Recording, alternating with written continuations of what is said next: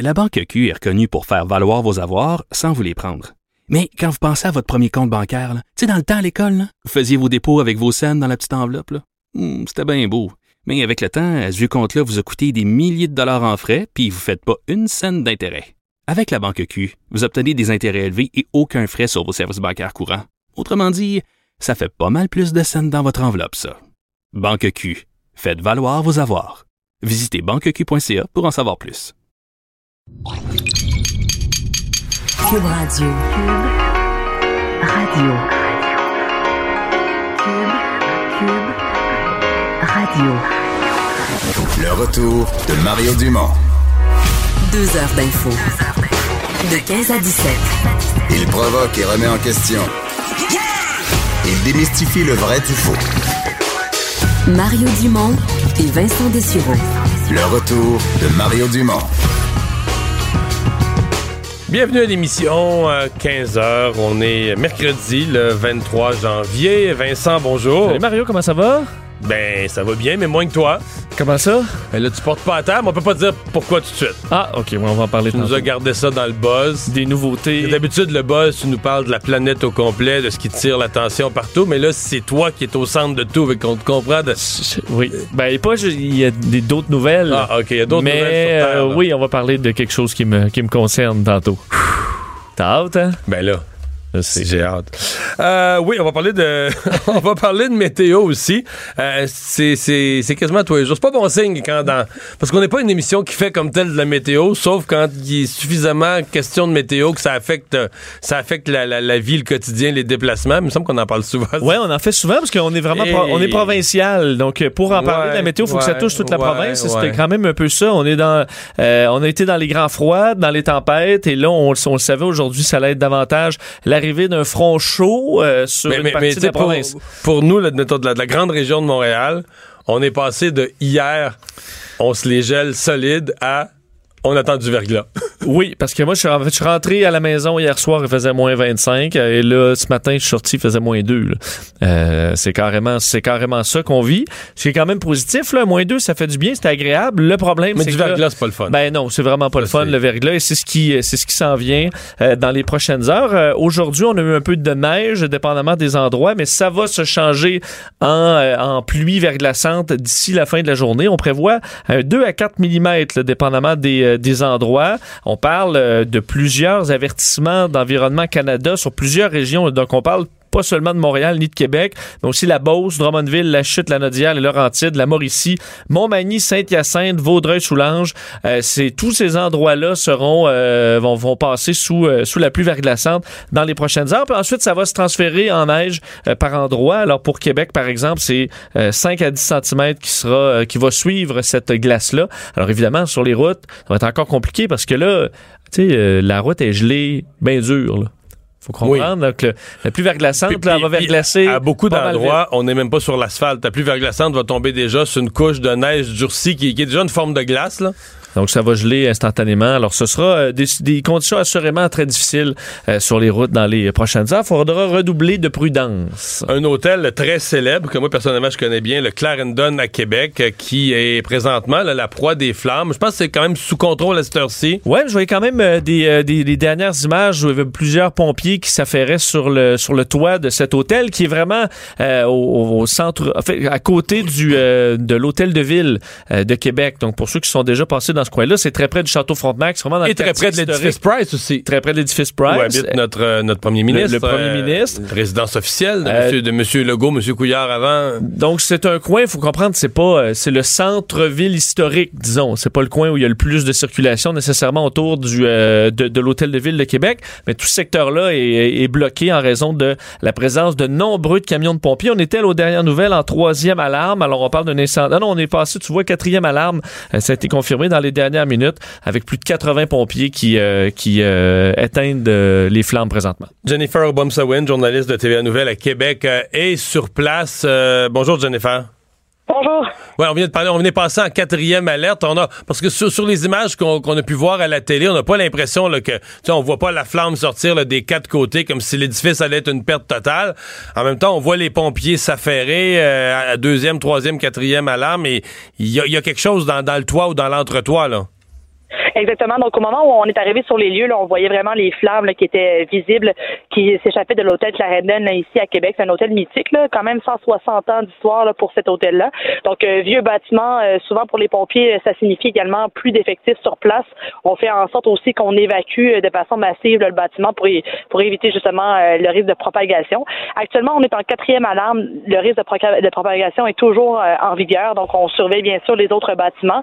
Il n'y a eu que, que les évacuations de l'hôtel Clarendon, donc les autres édifices autour n'ont pas été évacués pour le moment. On parle de 30 personnes quand même là, qui ont dû euh, être évacuées de l'hôtel, euh, qui sont actuellement logées dans l'église à côté, dont euh, 15 personnes qui sont euh, des membres du personnel. Actuellement, aucun blessé. là. Il n'y a pas non plus euh, des personnes qui ont été incommodées par la fumée ou les odeurs. Mais les pompiers qui sont toujours sur les lieux, on parle de 80 pompiers là, du service de, de protection contre les incendies de Québec. Qu'est-ce qu'on voit présentement si on regarde, si on oublie le travail des pompiers, si on regarde l'édifice, est-ce qu'on voit encore du feu, de la fumée ou plus du tout? Plus du tout pour l'instant. Donc, euh, la fumée, on n'en voit pas euh, de l'endroit où on est situé. On est vraiment situé à côté de l'hôtel. Pour l'instant, on ne voit pas de fumée. Mais on voit toujours beaucoup d'actions des policiers et des pompiers qui euh, vraiment s'affairent à maîtriser l'incendie le plus rapidement possible parce qu'il y a toujours, comme je le disais, un risque de propagation donc aux autres bâtiments. Donc, c'est pour ça qu'on s'affaire ici là, à travailler le plus rapidement possible pour maîtriser le tout. Mais vraiment, au niveau visuel, on ne voit plus de fumée là, qui s'échappe du bâtiment. Vers quelle heure on a, euh, on a eu comme le, le- le- le signal, la première alarme, puis que le, dirais, à TVA Nouvelle et les autres, là, vous avez eu le signalement, wow, il y, a un- il y a un incendie au Clarendon? Ça s'est fait assez rapidement. En fait, là, dès 13h15, l'appel a été logé euh, au euh, service de pompiers, au service de pompiers. Et puis nous, là, on était sur les lieux là, dès les premières minutes pour constater le tout. Donc vraiment, ça s'est fait très rapidement, là, un peu après 13h15, là, le- l'incendie qui s'est déclaré ici à l'hôtel Clarendon. On a-tu une, une hypothèse sur l'origine? Souvent, quand c'est dans les, quand ça arrive dans le haut, dans le toit ou dans l'entretoit, c'est souvent des, des travaux de rénovation. Est-ce qu'on sait, est-ce qu'il y avait un entrepreneur en, train- de faire quelque chose ou d'origine électrique? Ou est-ce qu'au au contraire, est-ce qu'on pense que c'est parti d'une chambre? En fait, on parle d'un problème au niveau de la salle mécanique. Donc, l'incendie qui s'est déclaré euh, dans la salle mécanique de l'hôtel Clarendon, c'est situé, euh, cette salle mécanique-là, au sixième étage de l'hôtel. Donc, c'est pourquoi, euh, rapidement, c'est vraiment le dernier étage, en fait, de l'hôtel. Donc, c'est pourquoi, rapidement, on a vu des feux, des flammes et de la fumée s'échapper de le du toit. Donc, c'est pour ça, étant donné la hauteur de la salle mécanique. Mais pour l'instant, c'est sûr qu'il y a des, il y a encore le travail des pompiers et les pompiers sont toujours sur place. Donc, on en saura davantage, bien sûr, dans les prochaines heures pour savoir c'est quoi la cause de cet incendie-là. Mais pour l'instant, on vise vraiment la salle mécanique. Donc, on pourrait penser à un problème mécanique là, qui expliquerait cette, euh, cet incendie. Mais merci beaucoup, euh, Jennifer. S'il y a des développements, évidemment, euh, n'hésitez pas à nous, euh, à nous garder au courant. C'est parfait. Au Au revoir. Non, parce que le Clarendon, c'est. Il y en a qui. Évidemment, c'est pas. Au Québec, il y a le Château Frontenac. On s'entend que c'est une classe à part parce que c'est Oui. l'icône de la ville. C'est la, photo de la ville qui, qui a fait le tour du monde, là, tu sais. Mais le Clarendon, tu sais, c'est- après le Château Frontenac, c'est quand même. Puis il y a le, piano bar. Beaucoup de choses qui sont mythiques avec le Clarendon. L'histoire, l'âge. Et là, je pense, quand tu es au sixième étage, je comprends que là, les flammes se rendent pas plus bas, mais l'eau, euh, si on a utilisé beaucoup d'eau, d'avoir des dommages quand même considérables pour l'hôtel. Quand ça descend sur six étages, dans des chambres, des, des murs qui, ont- qui ont euh, énormément d'âge, dans un vieux doit avoir des hein. coûts assez, euh, assez importants. Il faut rappeler que l'édifice juste en face, c'est le- c'est l'Hôtel de Ville de Québec qui a eu des dommages euh, très importants. C'est vrai, dans les ben oui, j'en ai parlé à l'émission lundi. Ouais, c'est ça, c'est que c'est- c'est bizarre ce qui est arrivé à l'hôtel de ville. hein. Ouais. La tempête a cassé une fenêtre, le froid rentrant a fait péter des tuyaux. Puis là, quand ils ont voulu jouer là-dedans, ils ont tout fait éclater. En tout cas, En voulant réparer, ils ont tout fait éclater. Un c'est- déluge, euh, déluge Une- pas une possible. quantité- On a vu les images, ça avait pas de bon sens. dans la salle du conseil, là, c'est comme si c'était un lac. Là. Donc, c'est pour ça que souvent, euh, l'eau fait. euh, là, c'était pas un incendie à l'hôtel de ville. Là, sauf souvent l'eau qui fait encore plus de dommages que les flammes. Alors, sur six étages, dans un édifice euh, qui, a, euh, qui a autant d'âge, ça devrait coûter quand même assez, euh, assez cher. À surveiller. Annonce ce matin, conférence de presse qui était convoquée pour 11 heures de la ministre de la Sécurité publique, vice-première ministre Geneviève Guilbeault, euh, qui, on- parce qu'on on, s'est demandé quand même beaucoup là, comment le gouvernement Legault allait gérer le dossier des armes à feu. À un moment donné, on se disait, est-ce qu'ils vont... Moi, je pensais qu'elle allait sincèrement, puis que je pensais qu'il aurait dû reporter tout ça de six mois, un an. Euh, à un moment donné, ils ont dit, non, non, non, euh, c'est le 29 janvier, c'est le 29 janvier, il faudra que les armes soient enregistrées. Mais ce matin, Mme a donné des précisions. Oui, en allant de l'avant, mais en faisant quelques modifications. Est-ce qu'il y a peut-être comme très bon coup de la ministre aujourd'hui, c'est d'avoir réuni autour de la table euh, des gens qui sont pas euh, nécessairement d'accord avec le, registre encore aujourd'hui, mais de les avoir amenés euh, dans un, une ambiance positive de résolution de, problèmes, parce qu'aujourd'hui, ce que le gouvernement Legault annonce, c'est un, maintien ferme du registre. Alors ça, il n'y a pas d'abolition, on dirige pas vers ça. Geneviève Guilbeault était très dit, je veux être clair, il existe une loi et tous doivent s'y conformer. Le registre est là pour rester et nous aucunement question de l'abolir. Alors là, au moins, ça a le mérite d'être clair. Ceux qui disent, ah, on va sûrement l'éliminer, ben, la ministre dit clairement non. Mais dans les irritants, puis il y en a quand même plusieurs irritants dans le, registre des armes à feu pour bien des gens, mais là, on va essayer d'amenuiser un peu tout ça, euh, entre autres avec le dossier euh, du déplacement des armes. Lorsqu'il y a un déplacement de l'arme pendant plus de 15 jours, on devait aviser euh, le, le, le, service d'immatriculation, et ça, c'était très mal vu. Vous imaginez le casse-tête. bureaucratique au coton. À chaque fois que tu t'en vas à la chasse un peu trop longtemps. Euh, alors ça, euh, on, on, on, va revoir cette obligation-là. C'est ce qui a été annoncé aujourd'hui. On va se pencher sur la question du numéro d'immatriculation qui doit être transmis aussi aux policiers sur demande et l'obligation de mesurer la longueur du canon, qui semblait être problématique aussi parce que là, les gens savaient pas trop en mesure à partir de ben, où. À un bout, c'est simple. Le, le, bout du canon, c'est simple. Mais ce que je comprends, c'est quand tu t'en vers la crosse, tu te demandes où j'arrête de mesurer, où ça, ça, ça arrête de porter le nom d'être le canon, là, tu là, ça semblait avoir un, certain flou. Alors ça, on, euh, on revient sur cette obligation. Euh, c'est, euh, bon, l'objectif de Geneviève Guilbeault d'avoir, enfin, le trois objectifs, écouter le point de vue de la population, susciter l'adhésion au sein de la clientèle cible et de rendre le registre plus efficace. Et dans ceux qui étaient là présents, là, je te disais que tout le monde n'était pas nécessairement d'accord avec ça, mais ils étaient quand même là, dont la Fédération québécoise des chasseurs et des pêcheurs, le directeur général Alain Cossette, à qui on va parler un petit peu plus tard euh, dans l'émission, fait dans les mais, prochaines mais lui, minutes. peut quand même dire qu'il a obtenu des compromis. Là. Oui, euh, entre autres, le, le, le système d'immatriculation, eux, eux souhaitent toujours l'abolition, mais est débarrassé de plusieurs contraintes qui, qui parlent de bureaucratique, euh, bureaucratie totalement inutile. Alors là-dessus, ils sont quand même très contents. Euh, bon, la Sûreté du Québec était présente aussi. Eux disent, ben nous, là, si on tombe sur une intervention, quelque chose qui, euh, quelqu'un qui n'a pas immatriculé, ben on va devoir sévir. Par contre, on va pas aller fouiller chez le monde. Là. On va pas aller faire du porte-à-porte pour essayer de Hmm. coincer les gens. Rappelez Mais que sa, conférence de presse de ce matin, là, c'est un, comme on dit en politique, c'est un hit. Là. ben c'est ça que je pense. Une réussite. D'avoir réussi à avoir tout le monde. euh, D'avoir mis là, les gens de, de Poly se souvient, des, des victimes de Polytechnique, dans la même conférence de presse que la Fédération des chasseurs et pêcheurs. Puis que tout le monde, là, tu sais, euh, tout le monde aurait peut-être aimé, faire, obtenir tout ce qu'il veut, mais dire, regarde, il y a un compromis, là, puis le compromis, il est assez bon que tout le monde accepte de ta conférence de presse pour en parler. Euh, c'est un bon coup, puis c'est un, c'est comme un gros coup là, pour Geneviève Guilbeault qui était euh, pas en probation, mais c'est-à-dire qu'elle a tellement de, elle a tellement un beau talent de communicatrice qu'il y a quand même des gens qui se demandaient, ouais, tu sais, va-tu, euh, c'est une chose d'être bonne comme communicatrice, mais va-tu être bonne dans la prise de décision? C'est ça, va-tu être bonne euh, pour poser les bons gestes? Et là, elle vient de faire un coup politique. Disons que ça, pour le gouvernement Legault, je suis sûr qu'à l'interne, elle va gagner beaucoup de crédibilité. Les gens vont dire, OK, elle est pas juste... Euh, elle n'est pas juste bonne en communication, elle n'est pas, juste- elle est pas juste bonne pour vendre sa salade. Là. Elle fait de la... Elle est capable de euh, donner un plat puis euh, un couteau puis des ingrédients, puis elle va vous faire une excellente salade. Là. Elle a mis le monde. Alors, puis il semble que ça vient d'elle, c'est son initiative, euh, appeler le monde, réunir les gens. Parce que c'est rare qu'on voit, il me semble, des gens qui sont euh, dans des dans des une opposition là, au niveau des, de la vision des choses, puis qui ont, ces temps-ci, on trouve une entente qui satisfait tous les partis. Là. Non. Généralement, Euh, on se braque, puis là, on essaie de au plus fort la poche. Donc, c'est effectivement un bon coup un bon coup. aujourd'hui. D'un supposé agent de mannequin. Oui, c'est une histoire assez particulière. La police de Laval qui recherche d'éventuelles victimes d'un homme de 77 ans, Roland Leroux, euh, qui euh, prétendait être un agent de mannequin pour euh, ben, profiter de, de- de la naïveté de certaines jeunes euh, de- de- de- de- d'adolescentes. Puis dans sa prétention, il se présentait pas comme un, un petit agent de coin de rue. Là. Il se présentait comme un agent euh, travaillant pour une agence internationale de mannequins. Euh, il aurait entre autres abordé une adolescente de 16 ans dans un lieu public, aurait euh, obtenu une relation de confiance qui a mené à euh, de la production de pornographie juvénile. Alors il est euh, bon, c'est le- la police de Laval maintenant recherche d'autres victimes potentielles euh, de cet homme qui aurait pu s'appeler aussi Ronnie ou Samuel, dépendamment de euh, bon, à qui il parlait. Euh, les personnes qui auraient pu être en contact avec cet homme-là peuvent téléphoner au 91 pour déposer une plainte officielle. Faut dire que pour y avoir vu la, la la face, ça saute pas aux yeux que c'est un, un agent de mannequin international. Mais Bon. je, je vais ajouter, euh, pour y avoir vu à face, je vais reprendre tes mots, pour y avoir vu à face, euh, ça saute pas aux yeux non plus que t'es content qu'il ait approché ta fille. Ben, exact, exact. Alors, assurément, beaucoup d'inquiétudes. Euh. c'est sûr que s'il avait approché une de mes filles, j'aurais... Je verrais plus là comme une menace que comme euh, le que tremplin comme vers une opportunité. comme le tremplin vers une carrière mondiale, tu sais. Effectivement. Ouais, mais là, il, donc, il a été, euh, il a Oui. été arrêté. Arrêtez, exact.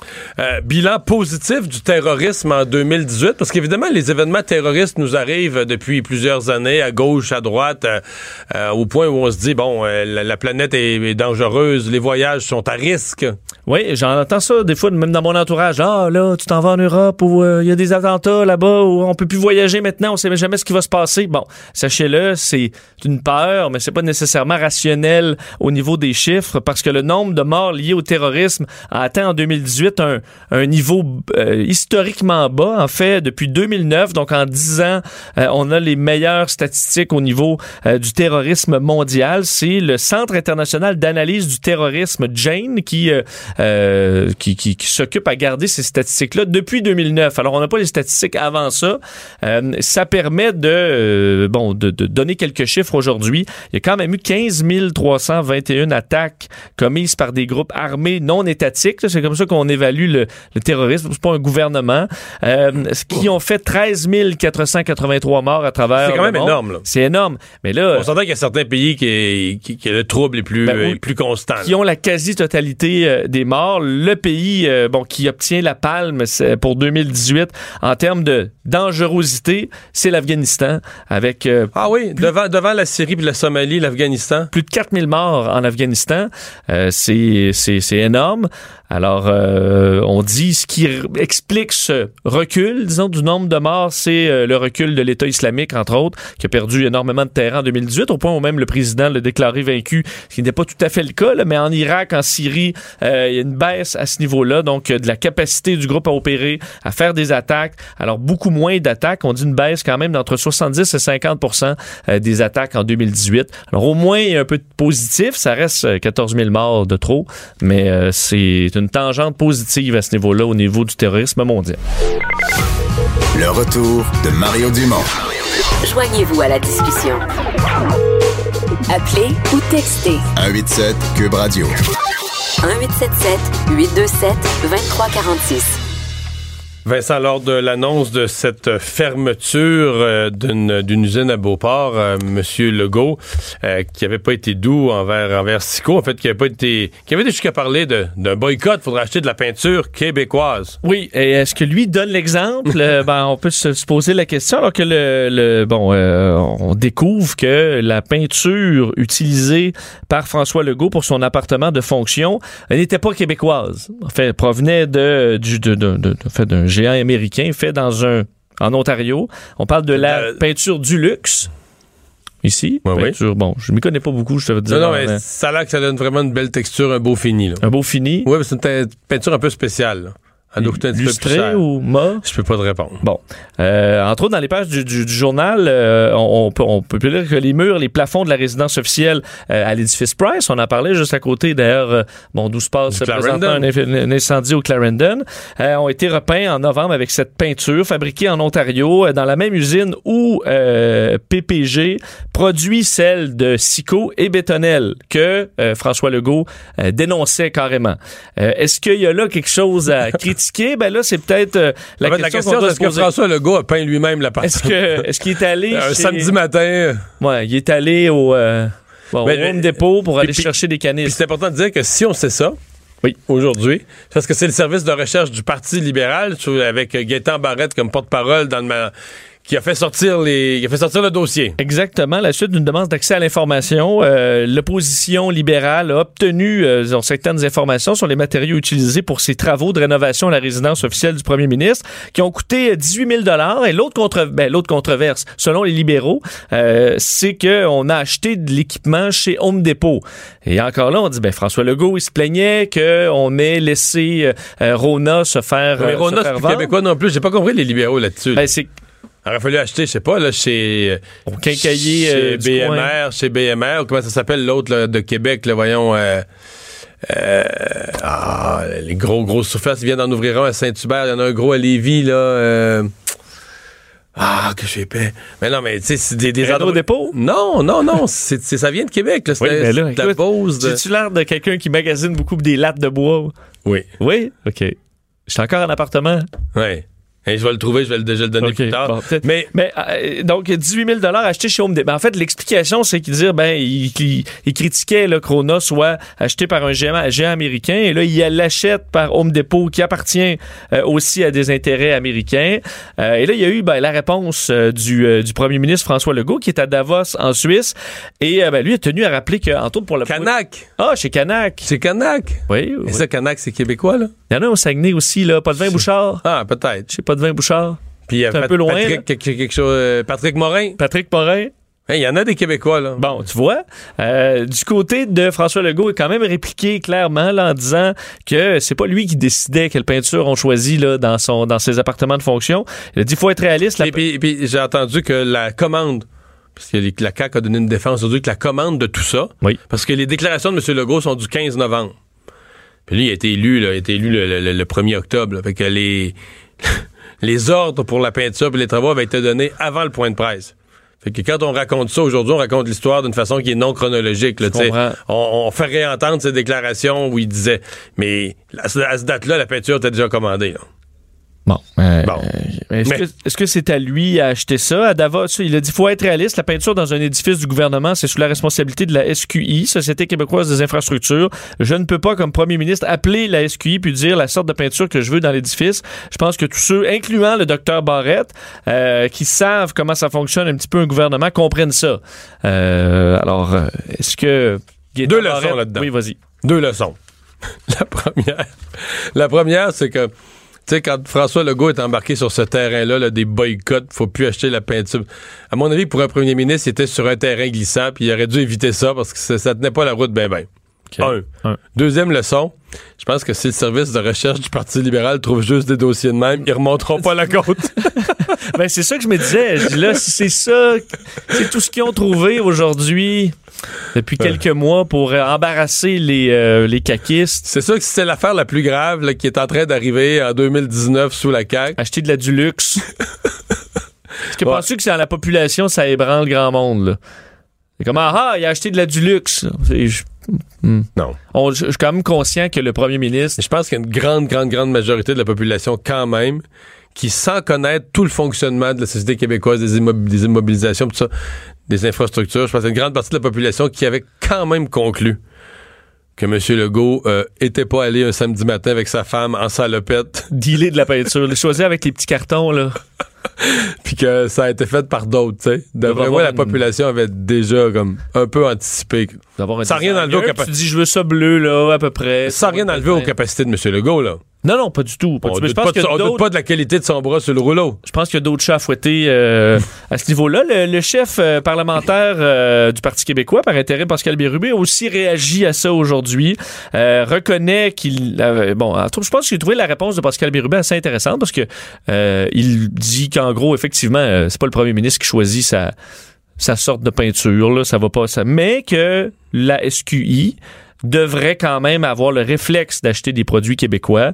Euh, Alors, c'est c'est- c'est sûr. Le nationalisme économique, c'est notamment nos produits, d'abord et avant tout, en toutes circonstances. Ça dépend de toutes circonstances. Il y a quand même euh, un Des respect limites, du ouais. prix, certaines limites, mais trouver la réponse euh, tempérée du côté du Parti québécois. Vincent, c'était une, une histoire qui avait provoqué beaucoup de réactions durant, euh, juste, au retour des, des fêtes. Euh, l'histoire de cette femme, l'histoire est abominable. Une femme dans un état de, de, de neurovégétatif, carrément, inconsciente, couchée dans le coma depuis des années, qui se retrouve à accoucher, qui a accouché, en fait, au lendemain du jour de l'an.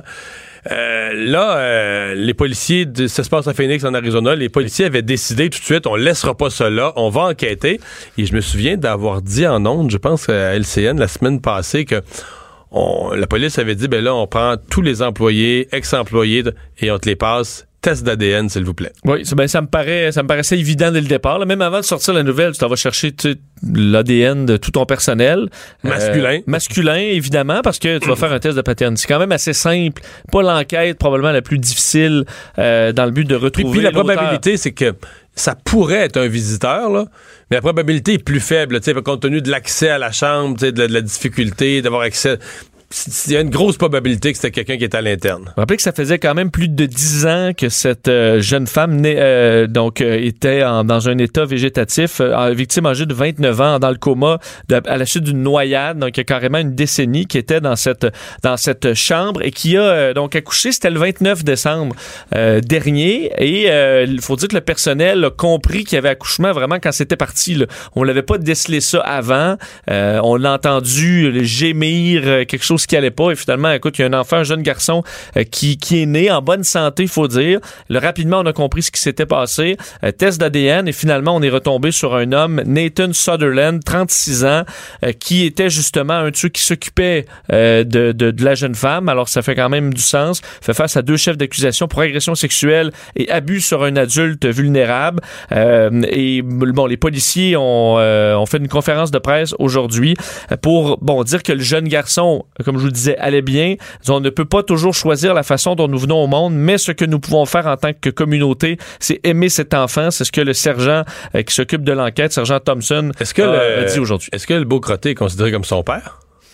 Ben, je pense pas parce qu'on expliquait qu'il était, euh, il avait déjà une, que la loi dit une famille aimante qui prenait soin de lui. Oui, parce qu'on peut espérer que bon, la femme a 29 ans, que ses parents, elle, sont peut-être les grands-parents sont pas si vieux que ça, sont encore capables, de, ou ses frères et ses sœurs oncles, deviennent oncles et tantes. Espérons-le. Là. Ce qu'on nous a dit, c'est qu'il était euh, pris en charge par une famille. Mais mettons, lui, une fois sorti de prison, je sais même pas combien d'années il va faire, là, mais je sais pas, la loi, est-ce qu'il pourrait réclamer euh, de dire, ben, regarde, c'est mon enfant avec pense que Même malgré le geste dégueulasse, ça, là. Je... pense que la loi doit être faite pour empêcher ça. Parce que c'est pas le premier enfant issu d'un viol, et à mon avis, le père qui réclame les droits de. Non. Les droits de garde, euh, ça doit être assez difficile. Surtout, je sais pas si tu as vu sa photo, là. Mais pas besoin de faire un long procès pour dire que t'as pas le goût de donner un enfant à, hmm. à ce là Ouais. Bon, euh, on va euh, on va s'arrêter. On va. Mais c'est, ben, au moins, au moins c'est réglé. C'est une bonne, euh, bonne ben, conclusion qu'on a. Ce qui est pas réglé, par contre, c'est le tout le dossier sécurité. Là. les policiers veulent essayer de comprendre aussi comment on a pu euh, dans un ben, endroit où elle est supposée être protégée. Oui, mais un préposé à l'interne, il ferme la porte de la chambre. Est-ce que tu es obligé d'avoir toujours deux personnes? Ça commence à être compliqué euh, pendant dix ans. Ça doit, être comme ici. Ils ne doivent pas être en surplus de personnel dans ce genre d'établissement-là. Mais le, le, PDG du centre avait démissionné après l'histoire, euh, trop, trop embarrassé à la suite de ce scandale-là. Alors, il y a quand même des recommandations qui vont être émises. Le retour de Mario Dumont. Pour nous rejoindre en studio. Studio à commercial cube.radio. Appelez ou textez. 187 cube radio. 1877 827 2346. Alors, c'était une annonce importante pour le gouvernement de François Legault ce matin. Euh, comment on allait gérer le registre des armes à feu. Euh, et Vincent, la, la, la, conférence de presse de la ministre Guilbeault, ce qui a surpris tout le monde, c'est qu'il y avait du monde avec elle. Oui, et c'est rare, on dirait, de nos, de nos jours qu'on voit euh, des gens qui ne sont pas nécessairement, qui ne s'entendent pas, mais qui euh, sont dans, en mode solution, on va se dire. Et c'est un peu ce qui est arrivé aujourd'hui entourant le registre, c'est-à-dire, bon, le gouvernement Legault revient avec une certaine fermeté en disant on ne veut pas abolir le registre, mais au niveau des irritants, là, ils étaient nombreux, on va essayer d'en enlever le plus possible. Ça fait qu'autour de, euh, de ce point de presse, il y avait non seulement euh, Geneviève Guilbeault, la ministre, mais aussi le groupe Poli se souvient, euh, la Sûreté du Québec et la Fédération québécoise des chasseurs et des pêcheurs, tous des gens, des, des gens qui n'ont pas nécessairement le même avis sur le sujet, mais qui étaient là dans le but de présenter quelque chose qui qui fait un peu plus de sens. Et on va tout de suite parler avec Alain Cossette, le directeur général de la Fédération québécoise des, chasseurs et pêcheurs. Bonjour. Bonjour. Euh, vous, teniez à être là ce matin. Euh, jusqu'à quel point vous vous sentiez euh, à l'aise? Parce que c'était quand même une conférence de presse qui, qui, appelait les gens à, qui présentait une version simplifiée du registre, mais qui appelait les gens à s'inscrire. vous, vous n'êtes pas rallié au registre complètement, là? Ah non, non, définitivement, on n'est pas rallié au registre, nous autres, mais c'est une belle tribune pour justement faire parler qu'on est toujours contre le registre, puis qu'on va continuer à, à, maintenir notre, notre, notre, batteur sur le terrain avec les fonctionnaires puis les politiciens. Mmh. Et ça. Mais par contre, il faut avouer une chose, quand la loi a été passée, c'est la majorité de- des parlementaires là, qui l'ont voté. là. C'est 99 personnes qui ont voté pour, 8 contre, dont 7 de la CAQ. Fait que euh, nous autres, à ce moment-là, quand la loi est passée, c'est comme je mentionne, c'est on est en démocratie Oui. aujourd'hui. Ça a été passé au Parlement. Qu'est-ce qu'on peut faire? On peut chialer ou on essaie de trouver des accommodements, puis on continue à travailler pour aller vers, vers l'abolition, comme on avait fait au fédéral. Bon. Fait que Euh, là, on, ouais, là, ce qu'on avait fait dans la dernière année, c'est qu'on a demandé d'en- d'enlever les, les irritants, puis faire que des, des chasseurs pourraient être euh, coupables, puis même à recevoir des infractions alors qu'ils n'auraient pas voulu l'être. Fait qu'au moins ça c'est enlevé, c'est un irritant enlevé, mais notre, notre bataille elle continue. Ouais. Bon, décortiquons-les, c'est ce que je voulais faire comme exercice avec vous. Décortiquons. Euh, c'est quoi, on peut dire trois, trois gros irritants là, que le- la ministre, dans sa... En fait, c'est pas encore fait. Il faudra déposer un projet de loi à la rentrée parlementaire, mais elle s'est engagée à le faire. Trois gros irritants qui vont sauter? Exactement. OK. Puis, Euh, doit- euh, Parcourons-les, là. oui. Voulez-vous que je les nomme ou Oui, oui, nommez-les, mais nommez-les, puis en même temps, dites-nous euh, dites-nous pourquoi c'était du trouble, parce que ce qui nous intéresse, c'est pourquoi pour un chasseur, c'est- c'était du trouble. là. OK, je vais, je vais vous donner euh, le, le premier irritant. Il y a, chaque arme à feu, maintenant, elle a un numéro unique d'arme à feu. Ouais. Ils appellent ça le NUAF. Ce numéro-là, à l'époque, ils ont accepté, parce qu'à l'époque, ils voulaient qu'on burine nos armes. Puis là, il y a des armes qui ont des gens qui ont des armes de valeur, puis tu peux pas, euh, tu peux pas enlever ce- cette valeur-là, puis tu vas pas détruire l'image qu'elle a. Fait que les gens, nous autres, qu'est-ce qu'on a demandé? Utilisez donc le numéro de série. Fait que ça, ça a été accepté. Donc, maintenant, le numéro unique, c'est le numéro de série. Et c'est sûr qu'il y a des exceptions parce qu'il y a des armes qui n'ont pas de numéro de série et il y a des armes qui ont le même numéro de série. Fait qu'à ce moment-là, le numéro, vous pouvez l'intégrer, mais à l'intérieur de votre crosse. Fait que ça, ça, pour nous autres, c'est déjà un bon avantage. Fait que nous autres, à partir de là, quand on enregistre notre arme, on avait un UAF, un numéro unique, qui est le numéro de série, mais après ça, eux autres, ils nous donnent un IAF, qui est un numéro d'immatriculation. Ce numéro-là, il fallait le tenir avec nous autres, puis pas l'oublier. Si un corps policier nous arrêtait, puis on l'avait pas, on était passible d'une amende.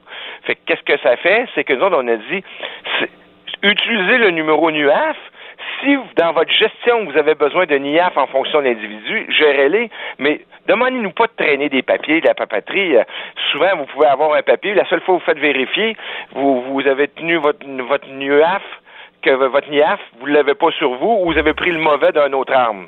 Fait que à ce moment-là, on vient d'enlever un irritant puis d'une possibilité de se faire arrêter. Ça, c'est de, Donc, c'était donc, on peut-tu dire que celle-là, là, c'est moins de bureaucratie et moins de risque que quelqu'un de bonne foi? Parce que, la fois, c'est ce qu'on veut éviter, que quelqu'un de bonne foi, qui a aucune mauvaise intention, qui est peut-être un peu distrait ou que ça fait longtemps qu'il n'a pas utilisé son arme, ses papiers, que quelqu'un se retrouve condamné, payer des amendes pour rien. C'est ça. Et ça, on vient, deuxième- on s'en vient de le corriger. Donc, ouais, le deuxième, C'est il y un a- gros- pour nous autres, c'est un gros morceau. Ouais. Le deuxième, là, il concerne la- le- le- les déplacements. L'exemple, une personne qui était en déplacement devait avertir le, avertir le ministère, avertir le registre. Oui, c'est que si vous partiez pour plus que 15 jours avec votre arme à feu, il fallait que vous avisiez que vous allez changer sur le site le lieu d'entreposage de votre arme. Puis mettre une nouvelle adresse. Oui, puis mettre l'adresse où ce que vous allez être. Fait que euh, vous pouvez partir à la chasse trois semaines, c'est fréquent, il y a du monde qui va à la chasse trois semaines. Fait que déjà là, c'était un irritant. Puis on se leurra pas. Oui, il y a des gens sciemment qui ne l'auraient pas fait, mais il y a une masse qui l'oublie. Les gens l'oublient, tout ça. Bah, j'ai pas pensé que j'étais parti pour plus que 15 jours, puis il y aurait eu un, une Ben, infraction. des, des fois, tu peux prolonger ton voyage aussi. Là, si, après deux semaines, t'as pas tué, tu vas passer quelques jours de plus, là, tout à coup, tu devenais dans l'île. Parce que tu prolongeais ton voyage, tu devenais dans l'illégalité. Exactement. Fait que nous autres, on a dit, enlevez donc ça, ça vous sert à rien. On est responsable comme, euh, de- comme propriétaire d'armes à feu, puis on doit savoir où sont nos armes. C'était nous autres de, de, de le dire, ben, notre arme est à tel endroit. Fait que ça, euh, on a eu une bonne écoute. Fait que ça aussi, ça c'est aboli. Mais aboli où ils vont extensionner. Mais nous autres, on dit abolissez-les. Euh, De toute façon, le monde va l'oublier. C'est tellement compliqué déjà d'aller chasser, de souvenir de tous ces petits détails-là. Ça devient des irritants, puis ça devient des, des, des formalités qui servent à rien. Puis le troisième irritant concernait une, une étape de la- ou euh, un élément de l'inscription. là. Oui, un élément de l'inscription, mais cette étape-là, elle, va être là pour un certain temps, temps que le registre va être là. Nous autres, on veut toujours l'abolition, mais pendant qu'il est là, supposons qu'on vend une arme à feu, quelqu'un, là, il faut mettre une longueur qui va avec le canon. Si j'en achète un arme d'ailleurs, puis là, c'est comment on mesure ça? Euh, quel canon je mets? Parce que je peux avoir un arme à feu, mais il faut avoir un canon qui va être un fusil, puis je peux avoir un canon de carabine qui va aller sur la même arme à feu. C'est le canon qui est interchangeable. Fait que laquelle que je mets, quelle longueur? Fait que là, ça, ça devenait d'une complexité qui sert à rien, absolument à rien. Fait que chez ça, ils l'ont compris. Fait que ça, pour nous autres, là, c'est trois points qui étaient dans nos demandes pour éviter des irritants pour nos, nos gens sur le terrain. Et c'est pour ça, parce, parce que vous êtes quand même euh, satisfait de ce progrès-là, au moins, que vous avez voulu être à la conférence de presse ce matin avec la ministre Guilbeault. Exactement. Puis en même temps, ça nous permettait de passer le message à un grand public de dire qu'on est toujours contre le registre, puis on va continuer à, travailler en ce sens-là. Parce que la CAQ, n'oubliez pas une chose, quand ils sont fait élire, ils ont parlé de, de, surveiller les finances euh, publiques, puis de, de, les, de bien les gérer, puis s'il y avait des choses à couper, qu'ils couperaient. Ben, mais là, le ministre, le ministre Moreau a dit, quand il a créé ce nouveau registre québécois, il a dit que ça coûterait pas cher. Ouais, ça, ça, ils ont dit ça aussi au fédéral. Puis on parle de pas loin de 2 milliards. Puis on a vu que ça n'avait pas d'utilité. Nous autres, c'est pour ça qu'on dit, allez investir l'argent parce qu'il y a des besoins.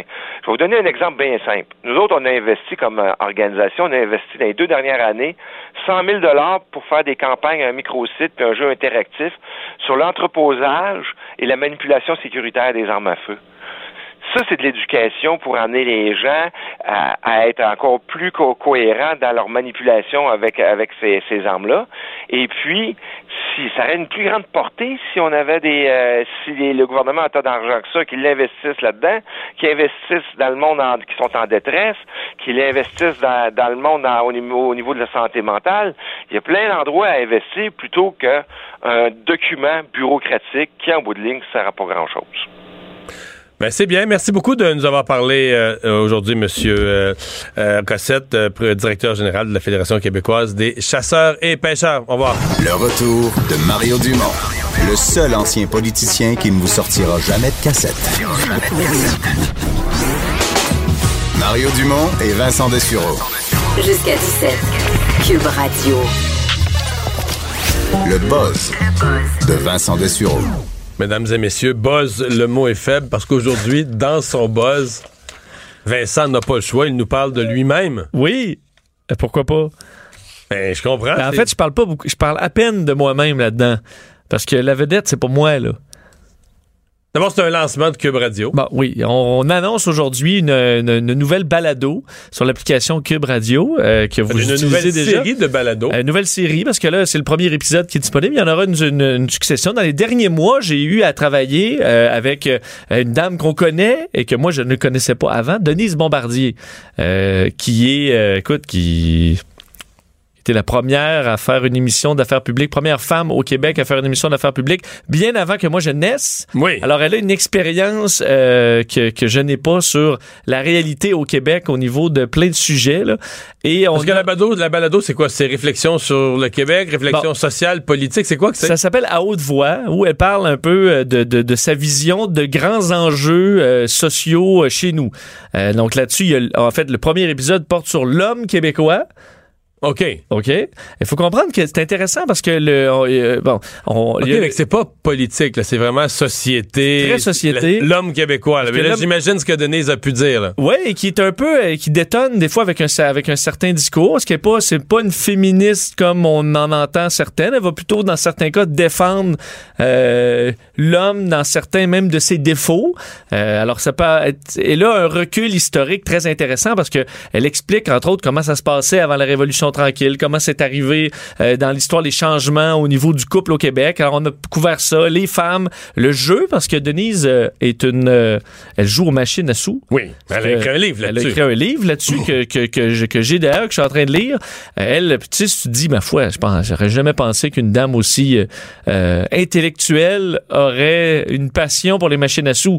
Et là-dedans, elle explique un peu le, le contexte, pourquoi on devient si excité devant des machines à sous euh, pourquoi elle voit un côté très positif aux machines à sous? Ça, ça va arriver dans les, euh, les prochaines semaines. Euh, le, nationalisme, la langue française, où elle compare un peu comment on utilise la langue française chez nous et en France, où elle va aussi pas mal. Parce que là, si tu sais les contenus, c'est parce qu'il y en a plus, il y en a quelques-uns de tournés. Il y, a un épisode disponible pour le public, mais il y en a qui sont peut-être en montage, mais l'entrevue est faite. Exactement. On en a une dizaine déjà. T'as quel rôle là-dedans, toi? Ben, moi, en fait, au, au début, je suis là j'anime, mais tu sais, je suis très effacé, là, parce que Denise a du contenu.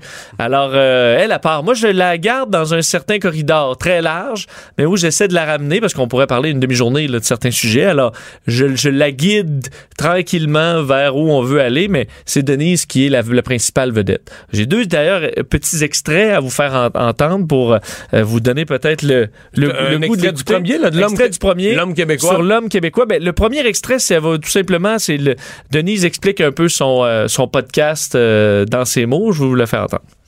Bonjour Denise Bombardier. Moi qui n'ai jamais le trac, c'est fou à dire. Et puis en plus, c'est quand même dans des conditions minimales puisque c'est le début d'une chaîne.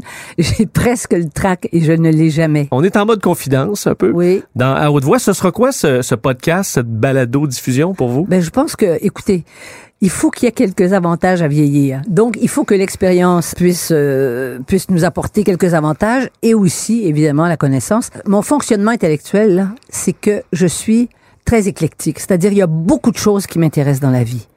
J'ai une formation en sciences politiques, en sociologie, puis en même temps, j'ai écrit des romans. Donc, je m'intéresse à tous les aspects de l'activité humaine. Alors, on va parler de beaucoup de choses.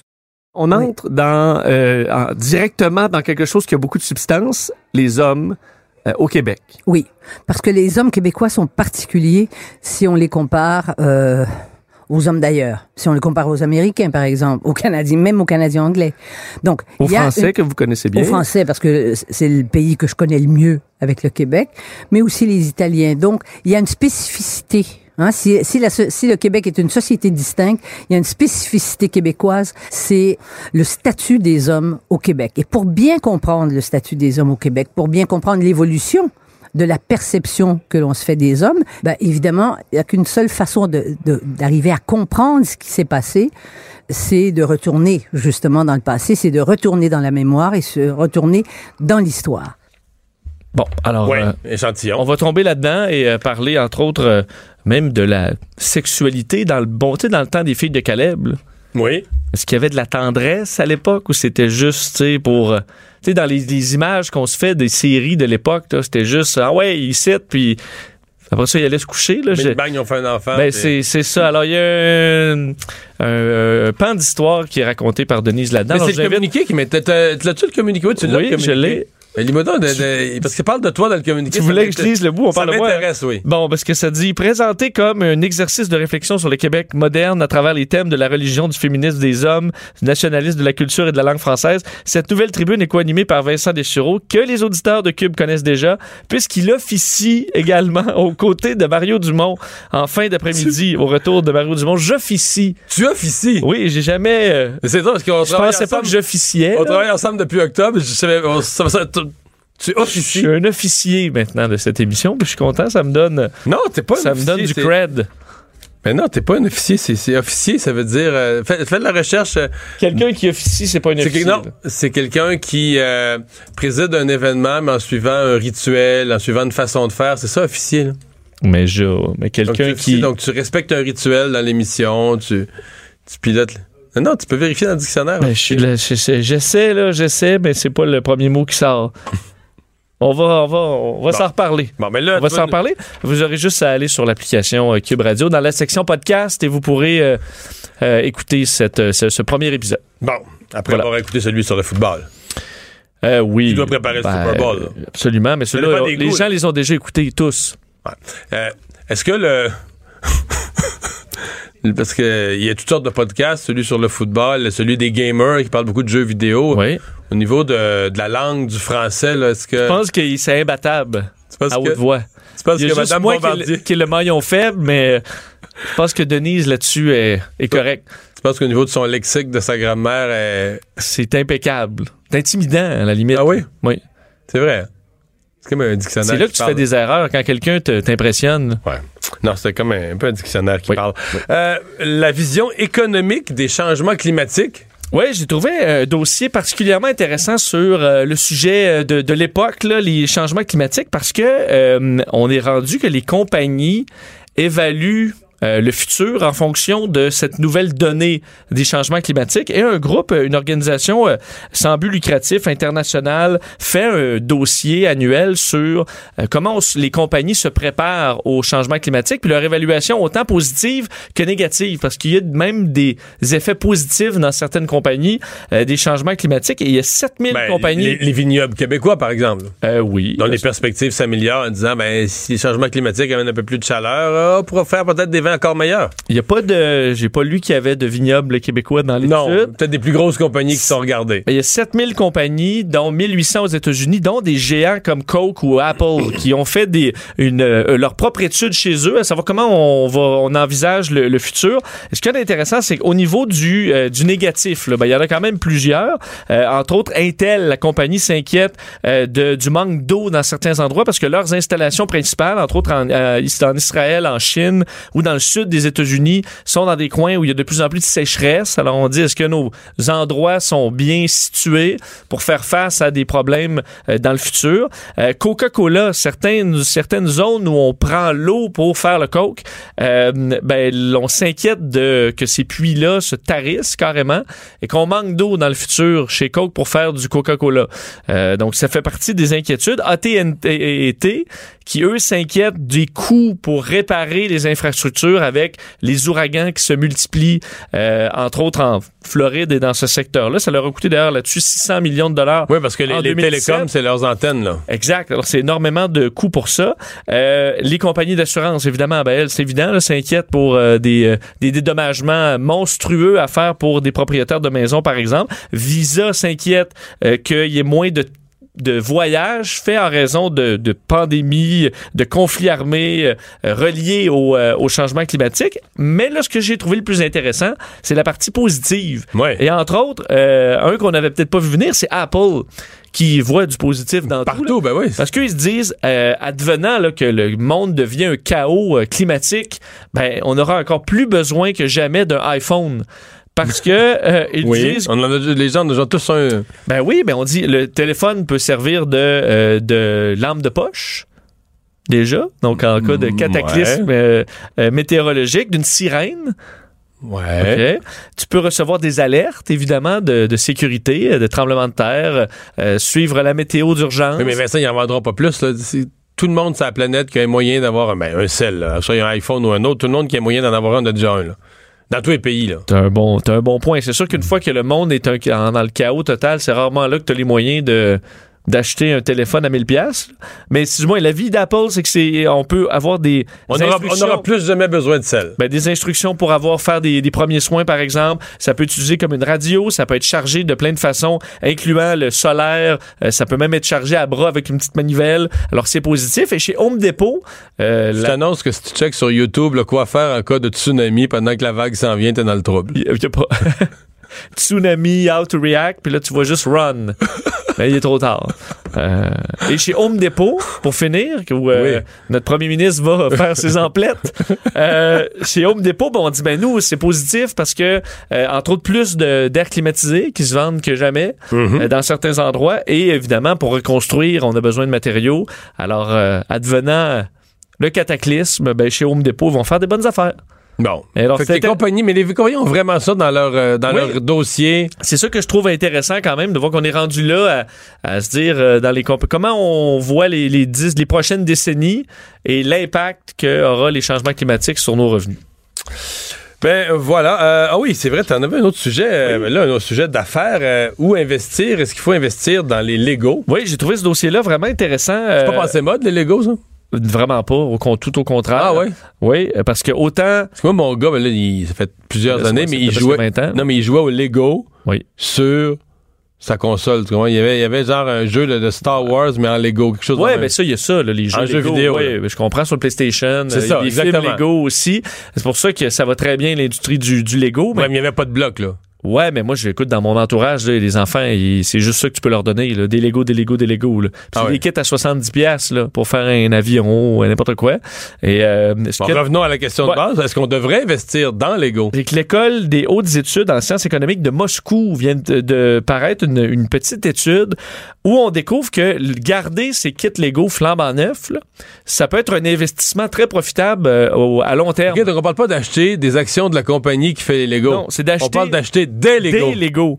Euh, parce qu'ils disent, entre autres, euh, citent certains exemples, ils ont évalué 2300 ensembles vendus entre 1987 et 2015 pour voir le rendement euh, de ces Lego-là. Si tu l'as acheté en 87, admettons, ou en 2000 et tu le revends maintenant sur eBay ou sur d'autres sites comme ça, euh, la plupart montent pas mal. Un des meilleurs exemples, c'est un kit Star Wars qui était vendu 4 en 2014 et qui se vend maintenant 28 sur, sur eBay.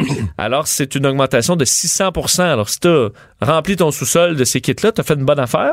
Euh, T'es enco- T'es encombré, par exemple, t'as gâché ta vie là, parce que ton sol est encombré. non, parce bon. que c'est des petits kits, là, comme c'est tout petit, là, c'est une petite boîte. Oui. Euh, faut- je comprends qu'il faut que tu aies de la place, là. mais euh, le kit, par exemple, Château de Poudlard, Harry Potter et euh, des Jedi, Je- Jedi, des Jedi Starfighter de Star Wars, eux, c'est 11% par année que ça monte. Alors, c'est plus Tu que, sais ben que les gens sont prêts, une fois qu'ils s'en vendent plus, Oui. Les gens sont prêts sur eBay ou sur peu importe des sites de revente à racheter plus cher que ça se vendait initialement. des kits qui se vendent. Comme un vieux vin, comme un vieux vin qui aurait vieilli ou une- quelque chose de rare ou, un- ou Exactement. une carte de hockey de, de, de Wayne Gretzky. Lego, eux autres, ils changent toujours les kits, là. Alors, ils arrêtent la production plus, toujours, ils se trouvent plus. Et tu veux retrouver, euh, il y a beaucoup d'adultes maintenant qui, le marché pour adultes est énorme. Des Legos souvent plus complexes et tout ça de collection. Et ça se vend très cher. Donc, euh, on dit que les plus petits, c'est ceux qui, qui, euh, qui rapportent le plus. Ensuite, les plus gros puis les moyens, c'est ceux qui rapportent euh, le moins. Tout ce qui est euh, Mais là, on parle de super-héros, on parle de kit là, que- pas ouvert. pas ouvert.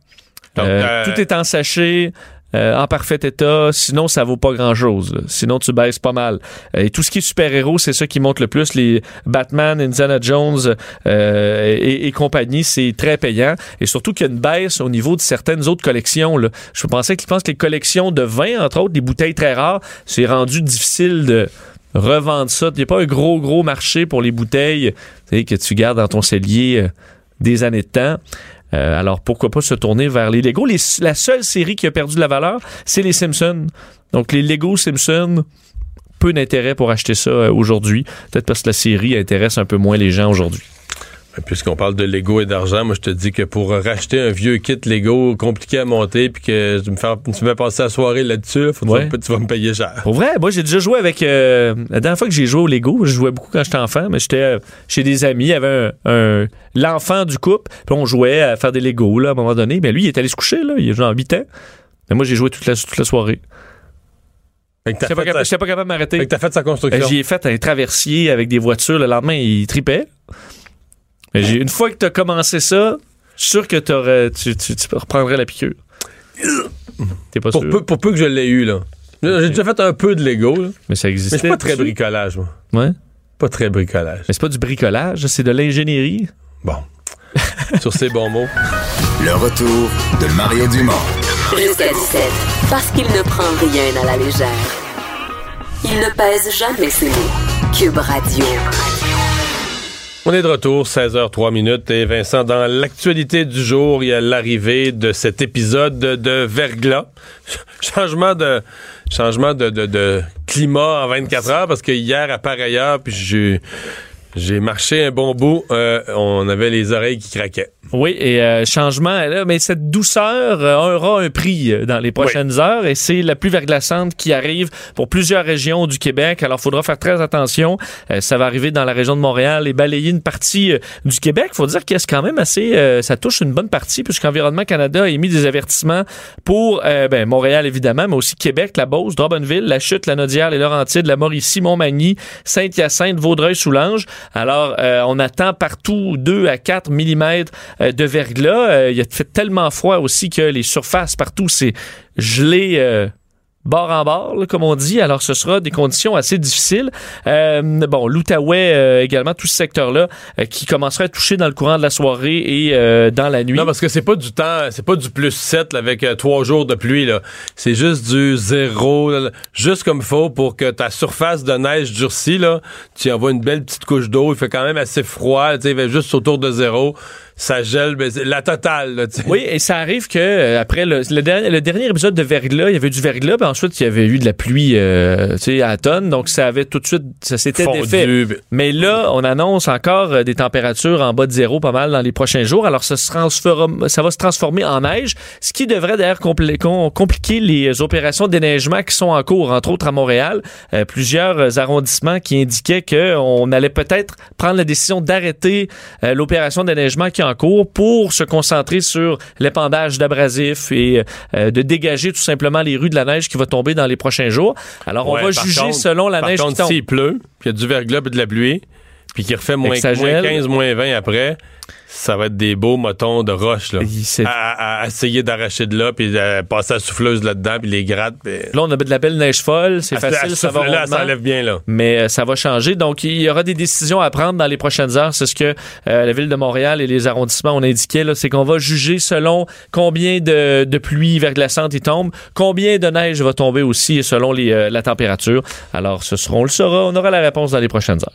Il y a une expérience euh, dans un centre commercial de Québec euh, qui, qui fait quand même réagir, qui soulève des, des questions. Eux se font très rassurants, mais moi, je reste avec des questions. Ouais, euh, ça fait toujours parce qu'on on voit déjà en Chine beaucoup la présence de euh, milliers de caméras de reconnaissance euh, faciale, puis on, on se questionne est-ce qu'on aurait le- peur de voir ça arriver chez nous, ben c'est peut-être un peu ce qui arrive. Le projet pilote de reconnaissance faciale par caméra mis à l'essai au centre commercial Place Sainte-Foy, très connu dans la région de, de Québec au cours des prochains mois. Le centre d'achat Euh, chic de Québec, je me trompe-tu en disant ça? Oui, t'as raison. Hein? On a euh, Place de la Cité, Place Sainte-Foy et Place Laurier euh, qui sont un à côté de l'autre. Le, le- le Place Sainte-Foy est probablement le plus chic. Et ben, on va installer un système de reconnaissance La- faciale là-bas. La madame qui veut aller s'acheter une belle robe pour une soirée, là, ou la, La madame un petit peu chic, là. Sacoche. euh, Ouais. ben, c'est là qu'il y a le Simons, Ouais. euh, entre autres. Je me trompe pas. Je Est-ce que, les gens je de Québec, est-ce jour. que les gens de Québec vont chez Simon? Je Ils pense- vont, ils je vont. pense que oui, hein? Ils vont chez Simons. Ça, ça arrive. Ça arrive. Ça arrive que tu te croises entre, avec le même polo. Ah oui, OK. Oui. Euh, on va tout de suite parler à Nadia Serayoko de Crypto Québec, spécialiste de ce genre de questions. Bonjour Nadia. Bonjour, bonjour Mario. Ouais. Euh, je suis aussi chargée de cours. Tu sais, c'est le genre d'affaires qui me préoccupe énormément, ce genre d'histoire-là. Ouais, mais d'abord, euh, d'abord, euh, avant, de parler là, des, des, des, des Ouais. risques et des avantages, euh, comment ça marche, à quel point c'est précis, là, on met, parce que quand même, on met des caméras, les gens rentrent, sont en déplacement, ils ont une tuque, un foulard, la face, ils regardent à gauche, ils regardent à droite. Tu sais, c'est pas comme la, c'est pas comme la photo, là, au- le problème de la photo en prison, là, tu sais, qui te pose en pleine face, là, les gens sont en déplacement. Comment ça marche? Ben normalement là, c'est, on n'a pas de détails. Puis moi, c'est ça un petit peu là, que je trouve inquiétant, c'est qu'on nous dit on a mis des petites pancartes hein, pour vous aviser si euh, vous n'avez pas vos lunettes, vous allez peut-être passer tout droit, pour vous aviser qu'on va capter des images de vous. Et ça, c'est à des fins marketing, Mario. Donc, c'est-à-dire que quand les gens regardent une vitrine, on va essayer de voir comment ils regardent, est-ce qu'ils ont de l'air impressionnés. Mais là, si on capte ces expressions faciales là, ça veut dire qu'on a des caméras assez précises déjà là, parce que si on veut voir si une vitrine nous rend de bonne humeur, faut quand même être capable d'identifier le visage. Et là, ben ça, tu sais, ça entre dans la catégorie de ce qu'on appelle les données biométriques. Puis les données biométriques, là, le, le- le collaborateur qui était là avant le dit, ça sert à payer en Chine. En Chine, il y a des caméras partout, mais c'est un régime totalitaire, ça c'est une autre histoire là. Mais euh, sauf que quand on peut payer avec son visage, un visage, ça a quand même une grosse importance. Il y a beaucoup de gens qui euh, s'opposent justement à ce qu'on capte nos données biométriques comme ça sans nous en parler. Et là, moi, quand je lisais l'article qui est paru justement dans la section argent là, du journal de Montréal, on disait ben là, faut pas s'inquiéter parce que on captera pas, on gardera pas les, on stockera pas les données. Mais deux, deux paragraphes plus loin, euh, Ivanhoe Cambridge disait avec les données cumulées. Donc on garde des données. Ouais. Là, je suis comme ben là, c'est parce que déjà on a une petite contradiction. Et moi, ce Mais c'est des données, on, on s'entend que c'est pas des données nominatives, C'est comme c'est les- la population est prise en vrac, pour nos, on n'a pas les noms, on n'a pas les dates de naissance, on n'a rien sur tous ces, noms, toutes ces faces-là. avec l'intelligence artificielle maintenant, là, on sait très bien que Facebook avait implanté, par exemple, un système qui reconnaissait les gens, puis il pouvait aller chercher le profil de la personne qui correspondait à la photo qu'on publiait en ligne. Fait que c'est assez facile quand même d'identifier des gens par le visage. Puis tu sais, un mot de passe, ça change assez rapidement, mais une face, c'est un petit peu plus dur à changer. Fait que c'est ça qui est aussi à une chose à laquelle il faut penser. Puis il y a même des États aux États-Unis qui, euh, qui n'autorisent pas hein, qu'on conserve des images quand il y a des caméras de surveillance qui enregistrent. Et là, moi, je regardais ça, puis je me disais, quand on prend ça, puis pensons aux commissaires à la vie privée, c'est eux qui régissent ce genre de choses-là. Si le gouvernement disait, là, bon, ben là, puis euh, demain, on va mettre des caméras partout, on va capter vos visages, puis euh, là, peut-être qu'un jour, vous le savez pas encore, mais ça va être appareillé avec votre dossier d'impôt, on serait scotché au plafond. on trouverait ça pas mal terrible. On dirait, ma foi, ça se peut pas. Là, c'est du privé qui fait ça pour des questions de marketing. Mais là, faudrait quand même, moi, je pense qu'il y a des précautions à prendre. Puis, euh, tu sais que dans le cas, là, par exemple, de la loi sur la protection des renseignements personnels puis des documents électroniques, les données biométriques sont, comprises là-dedans, tes empreintes, le visage, euh, ton groupe sanguin, etc., tout ce qui pourrait servir à t'identifier. Et là, même si les données sont pas nominatives, qu'est-ce qui nous dit que c'est pas facile en ligne de croiser des donner des images de visage qu'on a avec, par exemple, les réseaux avec des données qu'on pourrait tirer, je sais pas moi, d'Instagram ou encore de d'autres photos, de d'autres bases de photos où on est déjà, parce qu'on est partout en ligne. Hein. Euh, ça, c'est sûr que nos photos sont déjà là.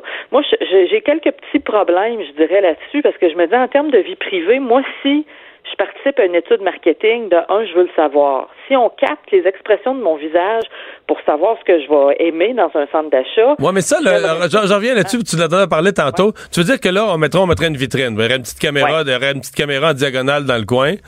Puis ils vont pouvoir dire, ben mettons, je sais pas, mais 70% des gens qui regardent euh, le, mannequin ou le, costume qui est sur un mannequin euh, l'ont trouvé beau parce que les muscles de leurs joues, de leur face, oui?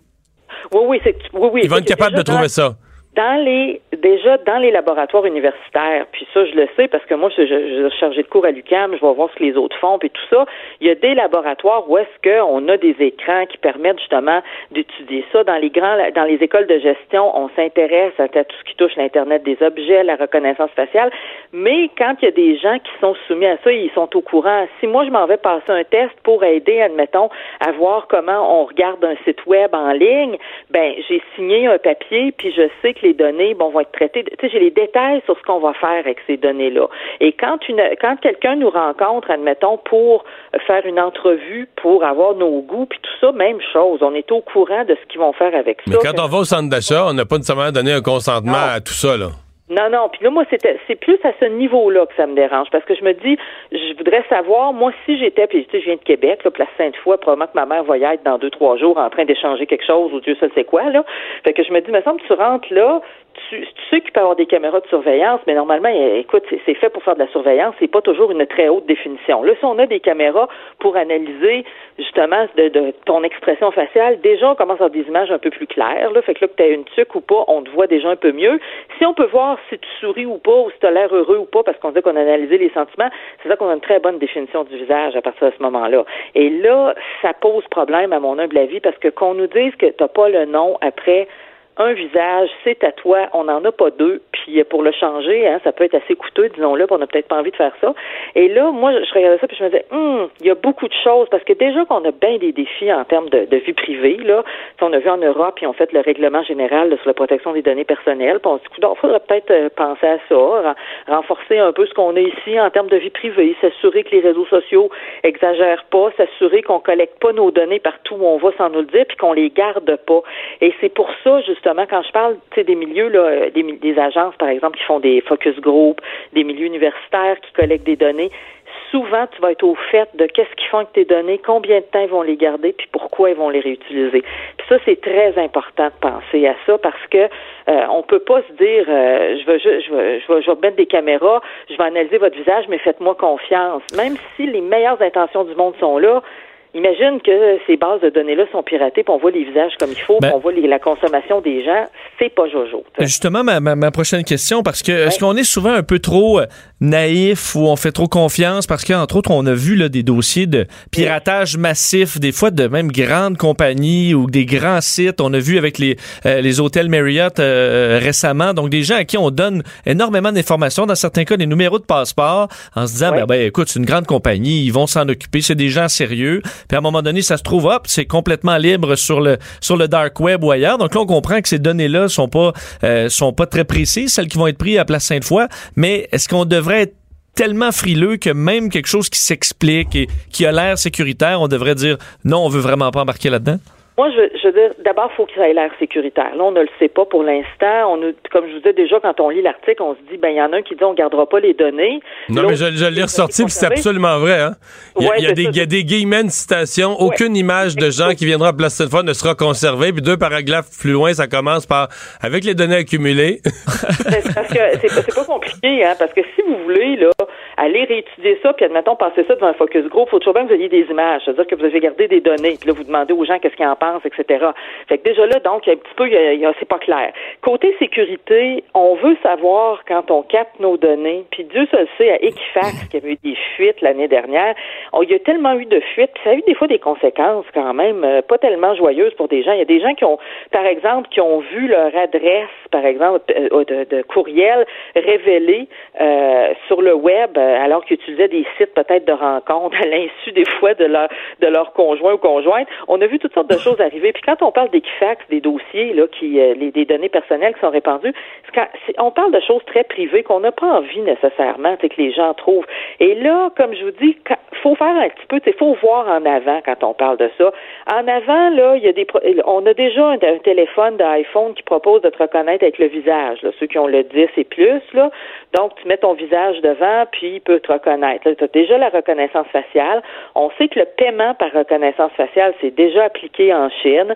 On sait qu'il y a des compagnies qui aimeraient bien ça, que ça soit ici aussi, qu'on puisse. On a déjà, moi, je sais pas si vous avez ça, moi, sur mon téléphone, c'est mon empreinte qui débarre le téléphone. Hein? Fait que j'ai deux empreintes d'enregistrer. Fait que là, mes données biométriques qui sont dans mon appareil, euh, j'ai mon visage sur Facebook, sur Instagram, un peu partout. Puis là, on se dit, oh, c'est très facile là, de, de Mhm. croiser ça. Ça ne demande pas là, euh, ça demande pas comment dire euh, quatre, euh, qu- quatre doctorants en génie informatique pour arriver à faire ça. Il y a bien, je suis sûr que ben, je suis en train de penser, il y a bien du monde qui sont en train de faire des formations en ligne qui vont arriver à faire ça dans pas longtemps. Et c'est ça qu'il faut penser en avance. Moi, quand je vois en Europe, tu sais, qui disent, ben quand tu utilises un site, le site faut qu'il te dise combien de temps il va garder tes données, justement pour pas, tu sais, on oublie tellement de choses en ligne. On a utilisé des services des fois il y a trois, quatre ans. Nos données sont toutes encore là, avec notre adresse de courriel, euh, nos, préférences dans toutes sortes de domaines, en consommation, peut-être même notre numéro de carte de crédit. On oublie que c'était tout là. Puis un jour, quand il y a une fuite de données, on fait oups, on s'aperçoit que c'était nos données aussi qui étaient là-dedans. Fait que je pense qu'il faut déjà faut déjà penser à ça. Puis quand on fait une expérience comme ça, je pense que la population mérite d'être plus renseignée. Ouais, d'en connaître tous les tenants et aboutissants. Nadia Sarayoko, merci beaucoup d'avoir été là. Ça fait plaisir. Salut. Merci Mario, bye bye. Euh, borne de recharge, oui, c'est vraiment, là, juste revenir là-dessus, mais moi, je c'est ça, moi, je suis à la fois méfiant et naïf, c'est-à-dire que je, je me considère méfiant, puis des fois, je regarde en arrière, des affaires, des fois, ça se passe vite, puis on t'offre que, ouais, ben oui, c'est correct, c'est pas grave, là. Puis là, tu y Puis là, repenses. tu là. te dis, Ouais, j'ai pas été prudent là-dessus. Ouais. T'as as raison. Moi, je suis très, très frileux à, embarquer tout ça, là. Euh, parce que ça devient un outil tellement puissant, là. Une fois que tu as la reconnaissance, du- tu peux savoir où est tout le monde partout, là. Euh, Il faut pas nécessairement s'imaginer avoir peur de Big Brother et des conspirations, mais c'est une étape... euh, En Chine, là, il y a eu des débordements. Il y a déjà certains débordements, puis je veux pas que ça arrive là, ici. Euh, Des bornes de recharge pour les véhicules électriques, on en annonçait davantage. Ouais, Ottawa euh, qui va faire un chèque important à Hydro-Québec, 5 millions de dollars pour appuyer trois projets euh, de donc d'hydro dans le cadre d'un programme fédéral. L'objectif étant d'équiper davantage la province de bornes électriques. Donc avec ces 5 millions, on installera une centaine de bornes qui vont voir le jour dans les prochains mois, 10 superstations de cartes bornes entre autres, une quarantaine de bornes rapides sur la rive nord, une vingtaine sur la rive sud. Euh, alors, ce qu'on souhaite, c'est ben, d'équiper davantage la province, d'inciter les gens à s'équiper en électrique. Euh, pour vous citer d'ailleurs la ministre de l'Environnement et du Changement climatique qui était là aujourd'hui, Catherine McKenna, au Salon international de l'auto de Montréal, elle disait en collaboration avec Hydro-Québec, le gouvernement s'emploie à construire le plus vaste circuit de recharge électrique au Canada pour s'assurer que les Canadiens ont accès à des solutions vertes et abordables. Euh, alors, c'est ce que euh, on a annoncé aujourd'hui. Alors, des bornes, il y en aura un petit peu plus en 2019. Mario Dumont et Vincent Dessureau. Le retour de Mario Dumont. Après l'avoir lu et regardé, il était temps de l'écouter. Cube Radio. Il y a eu élection en fin d'année au Venezuela, une élection contestée, pas simple. Évidemment, le Venezuela qui est sous la, qui a été sous la gouverne d'Hugo Chavez, euh, qui ensuite a été remplacé euh, depuis 2013. C'est euh, Nicolas Maduro euh, qui dirigeait le pays. Qui est dans Et- une crise euh, épouvantable. Une crise ouais. épouvantable. Et là, aujourd'hui, ben, une espèce de quoi, coup de force, euh, le- le- le- le- le- l'opposition au Parlement qui a voulu renverser le gouvernement. Normand Lester Oui. est avec nous et il est déjà prêt à prendre la parole. Ben, essentiellement, il y a au Venezuela un peu la situation qu'on trouve à Washington actuellement. C'est que euh, l'Assemblée nationale vénézuélienne est dominée par l'opposition. Comme à Washington, le, euh, le, euh, le Parlement euh, américain, c'est-à-dire la Chambre des représentants, est dominé par les démocrates qui est opposé à Donald Trump. Ben, c'est la même situation au Venezuela. Et là, l'homme qui a été élu démocratiquement, un, un jeune homme de 35 ans qui dirige l'opposition, euh, centre-droit, si vous voulez, la CAQ du La Venezuela, s'est proclamé président intérimaire avec l'appui de l'Assemblée nationale. Parce qu'il a, réuni l'opposition, là. Oui, c'est ça. Il a réuni, puis toute l'opposition en a assez. Ben déjà, on avait assez parce que, et puis euh, là, il a, de- il a lancé un appel à l'armée pour que l'armée refuse d'obéir au président Maduro. Et dans le fond, le sort du régime va probablement se jouer là dans les 24 prochaines heures. Que- Est-ce que l'armée qui a mis ce régime bolivariste socialiste-là au pouvoir, est-ce qu'ils vont décider de laisser tomber Maduro parce que l'Assemblée nationale et visiblement le pays, parce que là, on, note qu'il y a des manifestations gigantesques dans toutes les villes du pays et les quartiers populaires de l'Est de Caracas, hier, il y a eu des émeutes épouvantables qui ont fait au moins quatre morts. Et c'est là que le régime Chavez et le régime Maduro avaient son appui. Et là, ben, cet appui-là est pas là. Que va faire euh, l'armée? Et là, ben, on sait aussi que dans les heures, je dirais même dans les minutes, c'était probablement coordonné, où il s'est proclamé président intérimaire, M. Guaido a eu l'appui du président Trump et du département d'État américain. Et du Canada quelques Et, minutes plus et du Canada quelques minutes plus Et aussi de l'Organisation des États américains qui représente tous les États d'Amérique du Nord et d'Amérique du Donc, Sud. au niveau international, c'est lui qui est comme reconnu comme le nouveau gouvernement. Ben, c'est ça. Maintenant, est-ce que l'armée va voir puis va dire, ben là, il faut vraiment le laisser tomber? Puis qu'est-ce que. C'est un gars totalement incompétent, ce gars-là, qui a détruit le pays. C'est un ancien chauffeur d'autobus, hein. C'était, c'était ça qu'il a fait avant de se lancer en politique puis devenir. Il était un militant syndical dans le syndicat des chauffeurs d'autobus de, de Caracas. Mais, et là, ben, le pays est complètement effondré économiquement. Il, il y a 3 millions de Vénézuéliens qui sont passés en Colombie, au Brésil, jusqu'au Pérou et en Équateur parce que il y a plus rien dans les hôpitaux, il y a plus de médicaments, il y a vraiment c'est une situation économique Et L'an désastreuse. passé, ils ont eu 17 de mémoire, là, 17% de décroissance économique. Oui, dans, euh, dans la ville de Caracas, le plus haut taux de suicide, et pardon, pas de suicide, d'homicide de la planète. Hein. On, on, on voit quelqu'un qui semble bien habillé, on l'enlève tout de suite, puis on dit appelle ta famille, puis donne-nous euh, des dollars américains. Ils ont 24 heures, sinon on t'assassine. Et comme souvent les gens n'ont pas de dollars américains à donner, le gars se fait assassiner. Alors euh, euh, le taux d'homicide est absolument euh, épouvantable. Toute cette situation-là est catastrophique, mais c'est ça. Que va faire l'armée? Est-ce que l'armée va... Et c'est ça qu'il faut suivre là, dans, les, dans les prochaines heures. Et ça montre peut-être aussi ce qu'il faut pas faire quand tu es un gouvernement de gauche. Donc, Hugo Chavez avait un soutien populaire extraordinaire parce qu'il a redistribué chez les classes pauvres l'argent extraordinaire qui rentrait quand le pétrole valait très, très cher. Mais là, il aurait pu diversifier, investir dans le tourisme qui peut être une source de Ouais, là, devises euh, absolument. avant Chavez, le tourisme se développait. là. Les Oui, gens, les il se gens- les- dé- les- il y avait des, il y avait des, des, des, gens du Québec là, qui Oui, allaient oui, en vacances au ben oui, Venezuela. ben oui, mais ça, on aurait là, pu mettre l'accent c'est aussi devenu une espèce de régime totalitaire, ni plus ni moins, qui a fait fuir les touristes. C'est ça, parce qu'il a fait fuir le tourisme parce qu'il n'y avait plus rien. Il n'y a, plus de nourriture dans, dans ce pays-là. Donc, plutôt que de donner tout pour faire baisser les prix des logements, faire baisser, augmenter les allocations sociales de tout ça, il n'a pas investi dans d'autres, choses. Quand les prix du pétrole se sont effondrés, ben l'État n'avait plus rien, n'avait plus d'argent à dépenser, avec bien sûr des coûts sociaux extra- extraordinaires. Alors là, l'État vénézuélien est en faillite. Euh, comme les choses qu'il faut voir, qu'est-ce que l'armée va faire demain? Est-ce qu'ils vont continuer à appuyer Maduro? Et dans ce cas-là, qu'est-ce que l'Organisation des États américains et les États-Unis vont faire? Parce qu'on a souvent dit aussi euh, officieusement que euh, Trump euh, encourageait le Pentagone à prendre des moyens militaires pour renverser Maduro. Est-ce que si Maduro s'incruste, est-ce que les Américains vont aller de l'avant? S'ils font ça, ils vont solliciter l'appui de l'Organisation des États américains et du Canada. Parce que, euh, normalement, Maduro a réagi déjà à cette, euh, Oui. bon, euh, au message de Donald Trump en disant qu'il avait, qu'il rompait les relations diplomatiques Oui. et politiques avec les, les- les- avec ce qu'il appelait le gouvernement impérialiste des Oui. États-unis.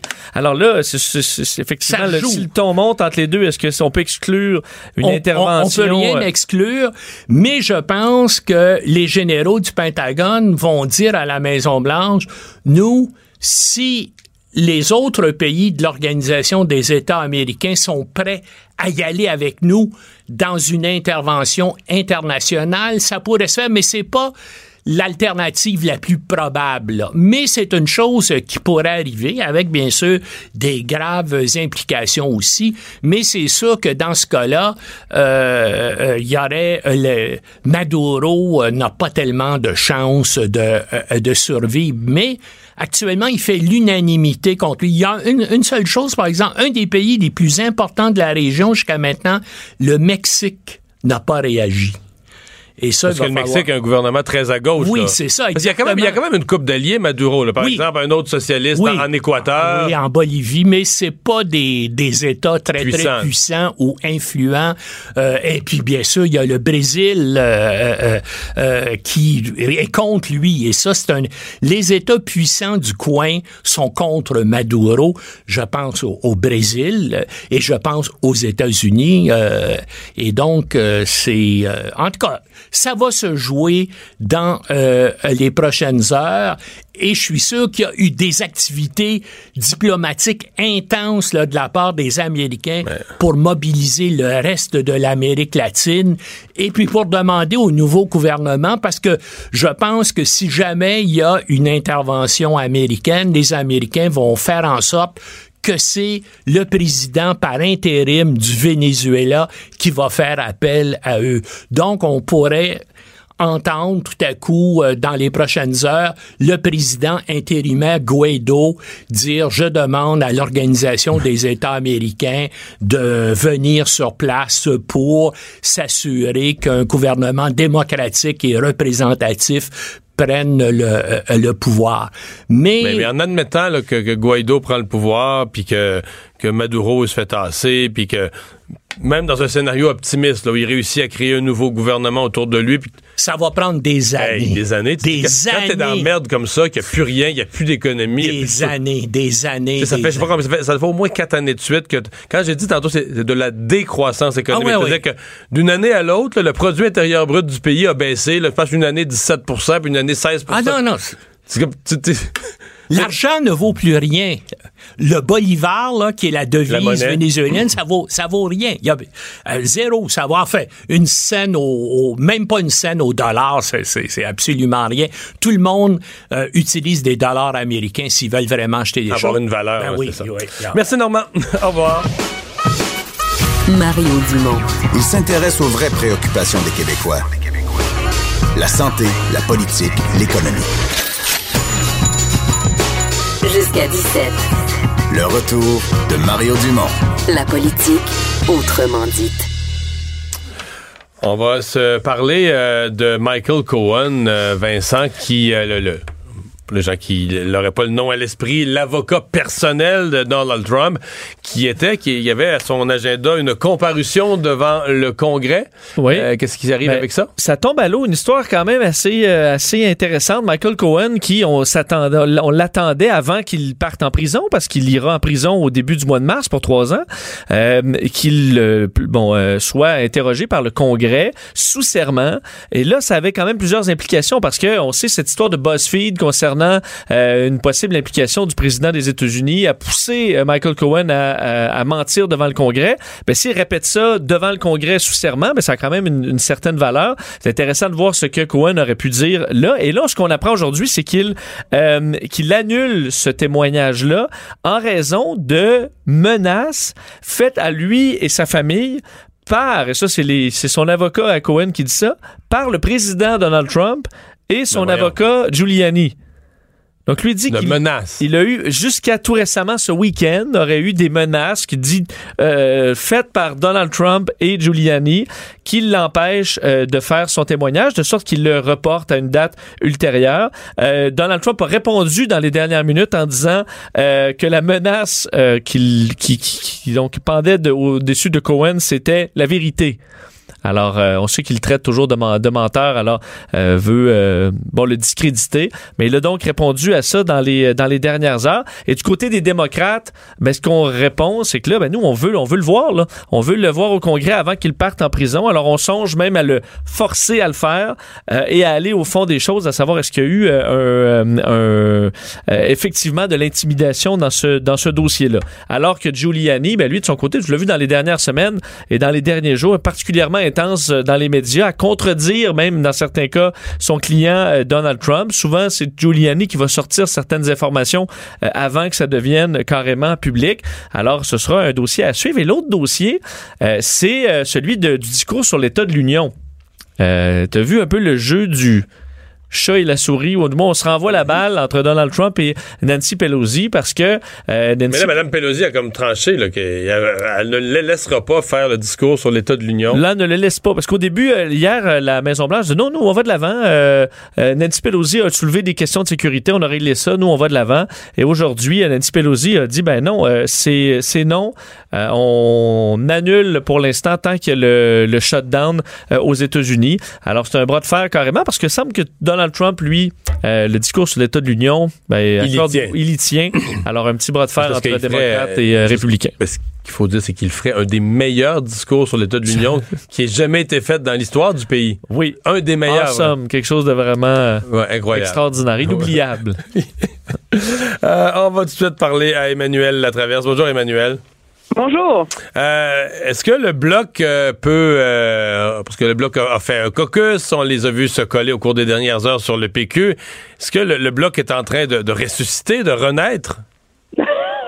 Avant de mettre des, des chandelles sur le gâteau, je pense qu'il va peut-être falloir donner quelques quelques semaines, quelques mois à son nouveau chef Yves-François Blanchette. Peut-être voir aussi, pas s'ils vont gagner autrement, ça serait in- ça serait injuste, mais voir quel appui ils vont réussir à aller chercher euh, maintenant qui semble avoir euh, plus de cohérence, plus d'argent, tout ça. Mais je vous dirais que c'est clair qu'on voit le changement de ton et on voit comment un nouveau chef, une nouvelle vision permet d'articuler cette vision là, sais, propre au bloc, de dire défendre les intérêts du Québec. Euh, monsieur euh, Blanchette euh, qui mise sur euh, l'économie, l'environnement, l'opposition au pipeline. Mais moi, là, où je vois se dessiner là, un environnement qui peut leur être propice, c'est quand on voit surtout euh, les affrontements qui se dessinent à l'échelle canadienne en ce moment entre les demandes du Québec, les priorités autour des des, des pipelines. Euh, le candidat euh, au poste de premier, le chef du Parti uni conservateur, Jason Kenney, qui menace, s'il est de faire un référendum constitutionnel sur la péréquation. Vous savez, les bloquistes aiment pas ça quand on dit ça, là, mais c'est factuel de regarder les résultats électoraux au fil des ans. Le bloc a réussi à percer et à donner une cohérence à son à son message de défendre les intérêts du Québec quand il y a eu des circonstances, pas de crise nationale, mais des circonstances pour relancer l'opposition entre Québec et Ottawa. Mais et Emmanuel, on le voit en ce moment. Quand, quand ton discours c'est de défendre le Québec, t'as l'air plus pertinent quand le Québec est attaqué là. D'une manière Ben, ou d'une autre, attaqué par les autres provinces, attaqué par le gouvernement fédéral, attaqué par n'importe quoi, mais attaqué par quelque chose. Ben oui, parce que c'était c'était Mitch, euh, euh, c'était le scandale des commandites, c'était les coupures de Stephen Harper en culture. Il y a toujours eu une poignée qui a permis au bloc, après ça, d'articuler tout son discours autour de cette poignée-là. Donc, je pense que euh, c'est clair que euh, cet affrontement là, qui se qui se qui se dessine, ce, ce ressac qui monte dans l'Ouest, euh, suscite en tout cas pas mal d'inquiétudes à Ottawa. euh, au sein du gouvernement euh, parce que de un c'est pas bon pour l'unité nationale c'est pas bon pour l'atmosphère c'est pas bon pour le climat là très clairement mais aussi ça suscite des inquiétudes du côté de Justin Trudeau parce qu'on sent que ça peut faire une différence. Faut pas oublier, là, regardez la liste, Mario, là, des des comtés que le NPD a gagné aux dernières élections. Si ma mémoire est bonne, il y en a neuf là-dedans. C'était des courses à trois là, où il y avait moins de 1% qui séparait, 1 ou 2 là, qui séparait le NPD, le Parti libéral puis le Bloc. Là. C'est la même chose dans une foule de comtés libéraux. Alors, c'est des joutes qui sont très, très, très serrées. Donc, ça prend pas nécessairement beaucoup pour faire basculer l'opinion publique, surtout dans un contexte où le gros point d'interrogation au-dessus de ça, c'est qu'est-ce qui va arriver au vote néo-démocrate. Là. Emmanuel, euh, on, on en parle, on dit le gouvernement Trudeau est généralement dépensier dans son dans son approche, euh, mais il y a l'Institut Fraser qui s'est penché plus à fond là-dessus. Oui, il faut le dire à nos auditeurs par transparence, c'est quand même un institut, un, un think tank de droite. Tout à là. fait. donc euh, qui ne porte pas la défense des grandes dépenses de, de Justin Trudeau. Mais j'explique l'exercice. Ce qu'ils ont fait, c'est que pour essayer de trouver un comparatif, là, parce que euh, la taille des gouvernements, les époques changent, c'est qu'on a seulement regardé les dépenses de programme. On exclut les dépenses de la dette euh, et des intérêts sur la dette parce que c'est pas un gouvernement qui contrôle le montant des intérêts qui paie d'une certaine façon. Et on a ramené ça en dollars de, de 2018 et on s'est dit combien est-ce que le gouvernement dépensait par personne. Ce que de fascinant là-dedans, c'est qu'on se rend compte que M. Trudeau arrive au deuxième rang mais par 72 dollars. On est à 8639 dollars par personne. Ça, c'est à peine 72 dollars de moins que qui? Que Stephen Harper, mais une année. C'était l'année de la récession en 2009. Quand vraiment... euh, on avait on avait ouvert les coffres là, pour euh, pour essayer de lutter contre la récession. Non, non, mais c'était pas lutter, là. C'était une opération euh, Sauvetage. Ouais, c'est ça. de l'économie canadienne. là. Et les autres, les seuls autres moments où on a vu des, des, montées comme ça, là, très, très précises et pointues des dépenses du gouvernement, c'est en temps de guerre aussi, là, pendant la Première Guerre mondiale, la Deuxième Guerre mondiale, un peu pendant la guerre de, de Corée. Alors, c'est la première fois qu'en temps de paix, quand il y a de la croissance économique, quand il n'y a pas d'énormes nuages à l'horizon, que la planète n'est pas en crise, qu'on voit un gouvernement dépenser autant. Et euh, ça, c'est sur c'est là-dessus que mise aussi, je vous dirais, les conservateurs pour essayer de convaincre les Canadiens qu'il y a un problème avec la gouvernance de ce, de ce gouvernement-là. Le pari, c'est que euh, les Canadiens, ils se rappellent plus tant que ça des baisses d'impôts de 2015 puis d'allocations canadiennes pour enfants. C'est d'aller dire euh, aux Canadiens, mais regardez, ce gouvernement-là est, est pas capable de contrôler ses dépenses carrément. Là. Je pense que ça, c'est un argument qu'on va voir, revoir, qu'on va revoir dans la prochaine année et qui commence à peut-être soulever des inquiétudes là, chez les chez les libéraux. Ouais.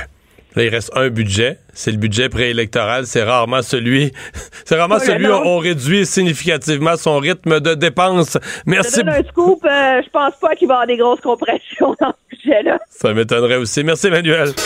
Le retour de Mario Dumont, l'analyste politique le plus connu au Québec. Cube Radio. Cube Radio. Autrement dit. Et c'est le moment de parler sport. On rejoint Charles-Antoine Sinotte des partants à TVA Sport. Salut Charles-Antoine. Salut Mario. Le Canadien qui est en action ce soir. Euh, mais là, il faut voir que c'est une c'est un dernier match avant un, un long congé. Est-ce que le congé du, du- du- du match des étoiles devient de plus en plus long? Ben, en fait, oui et non. C'est-à-dire que euh, dans la convention collective, les équipes doivent donner euh, une semaine de congé à leurs euh, équipes, bien évidemment. Et, le Canadien l'a jumelé avec le match des étoiles. C'est comme ça que le calendrier a été concocté. Donc, les joueurs vont quitter à demain, en fait, pour le match des étoiles qui a lieu à San Jose cette année. Et la semaine prochaine, serait le retour au travail, là, par exemple mardi, mercredi, ben là, la semaine de congé du Canadien va être intégrée. C'est pas une semaine, c'est quatre jours de suite. Si bien que le prochain match va être le samedi du Super Bowl le 2 février. Donc, ça nous donne neuf jours de congé. Bon, ce soir donc. Ben, ce soir, encore une fois, sur papier, ça peut être un match bah, facile, c'est jamais le bon terme, là, mais tu sais, un match prenable, c'est les Coyotes de l'Arizona. C'est pas une équipe bourrée de talent, mais c'est une équipe qui, en ce moment, va très, très bien. Dans l'Ouest, là, toutes les formations sont toujours en lice pour les éliminatoires. Ça en fait pas mal d'équipes qui se battent. Et les Coyotes en font partie. En fait, c'est deux points des éliminatoires. Donc, c'est une équipe euh, qui euh, a du talent, c'est jusqu'à un certain point. Manque de vedettes. Le, le nom le plus connu, ben, on en a parlé depuis deux jours, ben, c'est Alex Galchenyuk qui avait connu un lent début de saison, a été blessé, si bien qu'on comparait Max Domi de façon très, très favorable. Récemment, le bon Galchenyuk va bien, euh, beaucoup de points par match, et c'est drôle parce que il a du succès en partie sur l'avantage numérique, et je t'en ai parlé hier et Oui. avant-hier, ben, à Montréal, la plus grosse faille, l'équipe est dernière. Mais en même temps, euh, Cha- Cha- Charles-Antoine, est-ce que les gens, parce que lui, il a dit que ça allait être quand même émouvant euh, de, re- de revenir au Centre Bell, euh, mais euh, est-ce que les fans, pour eux, ce sera très émouvant ou, euh, euh, à la limite, on est quand même passé à autre chose avec Domi? Il me semble qu'il n'y a pas de grands regrets. Là. Euh, respectueux, assurément, ce soir, j'ai l'impression que les gens vont quand même le saluer. C'est un Mais Tu sais, gars quand c'est piqué Souben qui revient, tout le monde est déchiré. On a, ah, a- on a-tu bien fait? Mais bon, Galchenyuk, c'est pas le même, euh, la même émotion. là. Exact. Tu as raison qu'on a trouvé un joueur beaucoup plus combatif. C'était en plus ce qui est particulier dans cette transaction, puis on y revient, mais c'est que euh, la fougue qui était demandée à Galchenyuk, ben c'est probablement la force de Max Domi. Donc c'est clair que là, on a gagné au change. Euh, certains vont assurément revivre quelques moments. Tu sais, C'est un gars qui avait un talent brut incroyable, un potentiel démesuré. On a vu par moments ces, ces, ces étincelles-là de Galchenyuk.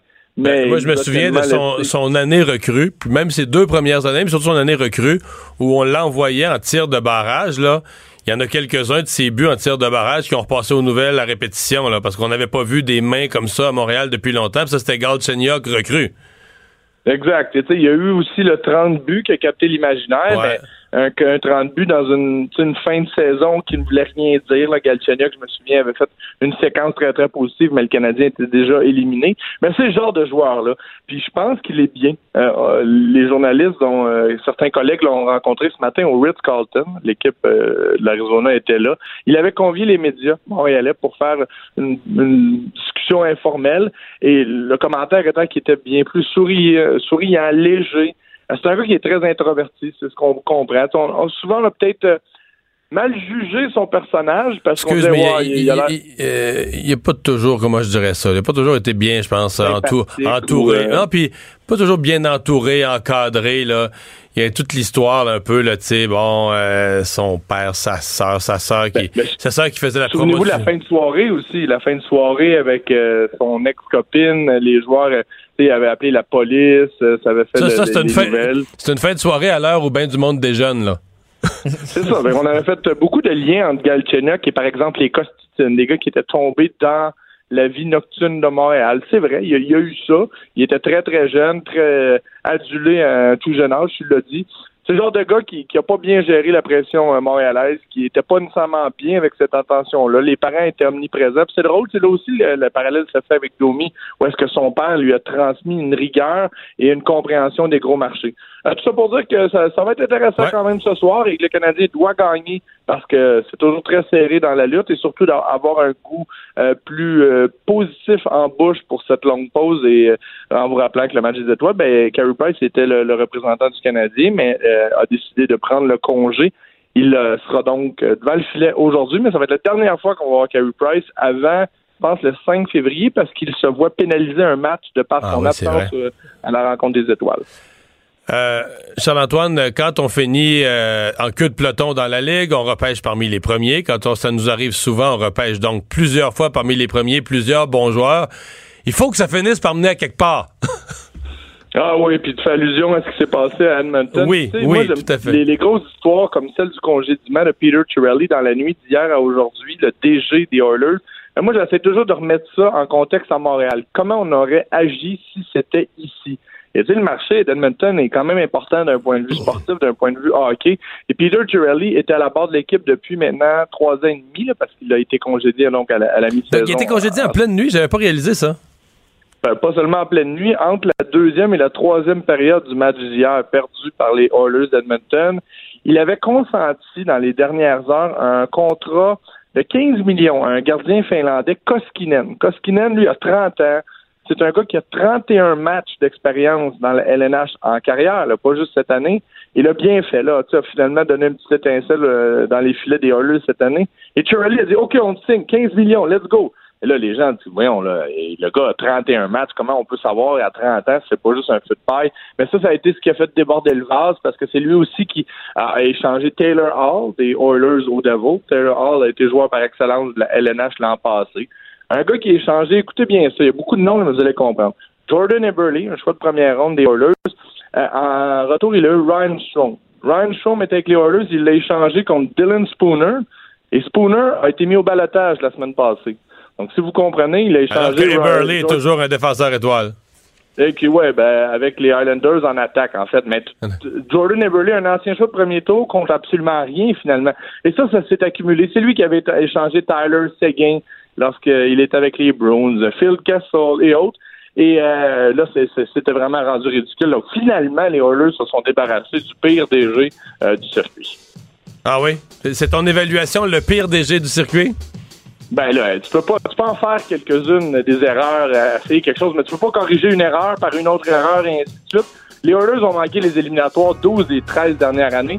Et Connor McDavid est le meilleur joueur sur la planète. Faut dire quand même. Merci, Charles-Antoine.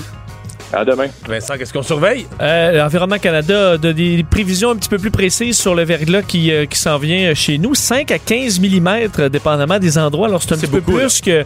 Euh, et d'ailleurs, c'est encore Charlevoix, on dirait qu'ils ont toujours les, les, pires quantités de neige et là, qui auront probablement les quantités les plus impressionnantes euh, de pluie verglaçante. faut être très prudent. D'ailleurs, Urgence Santé à Montréal avise d'appeler le 911 seulement en cas d'urgence parce qu'ils sont déjà débordés d'appels pour des trucs non urgents. Alors, il ben, faut rappeler, c'est quand une vie est en danger et seulement si une. Cube Radio.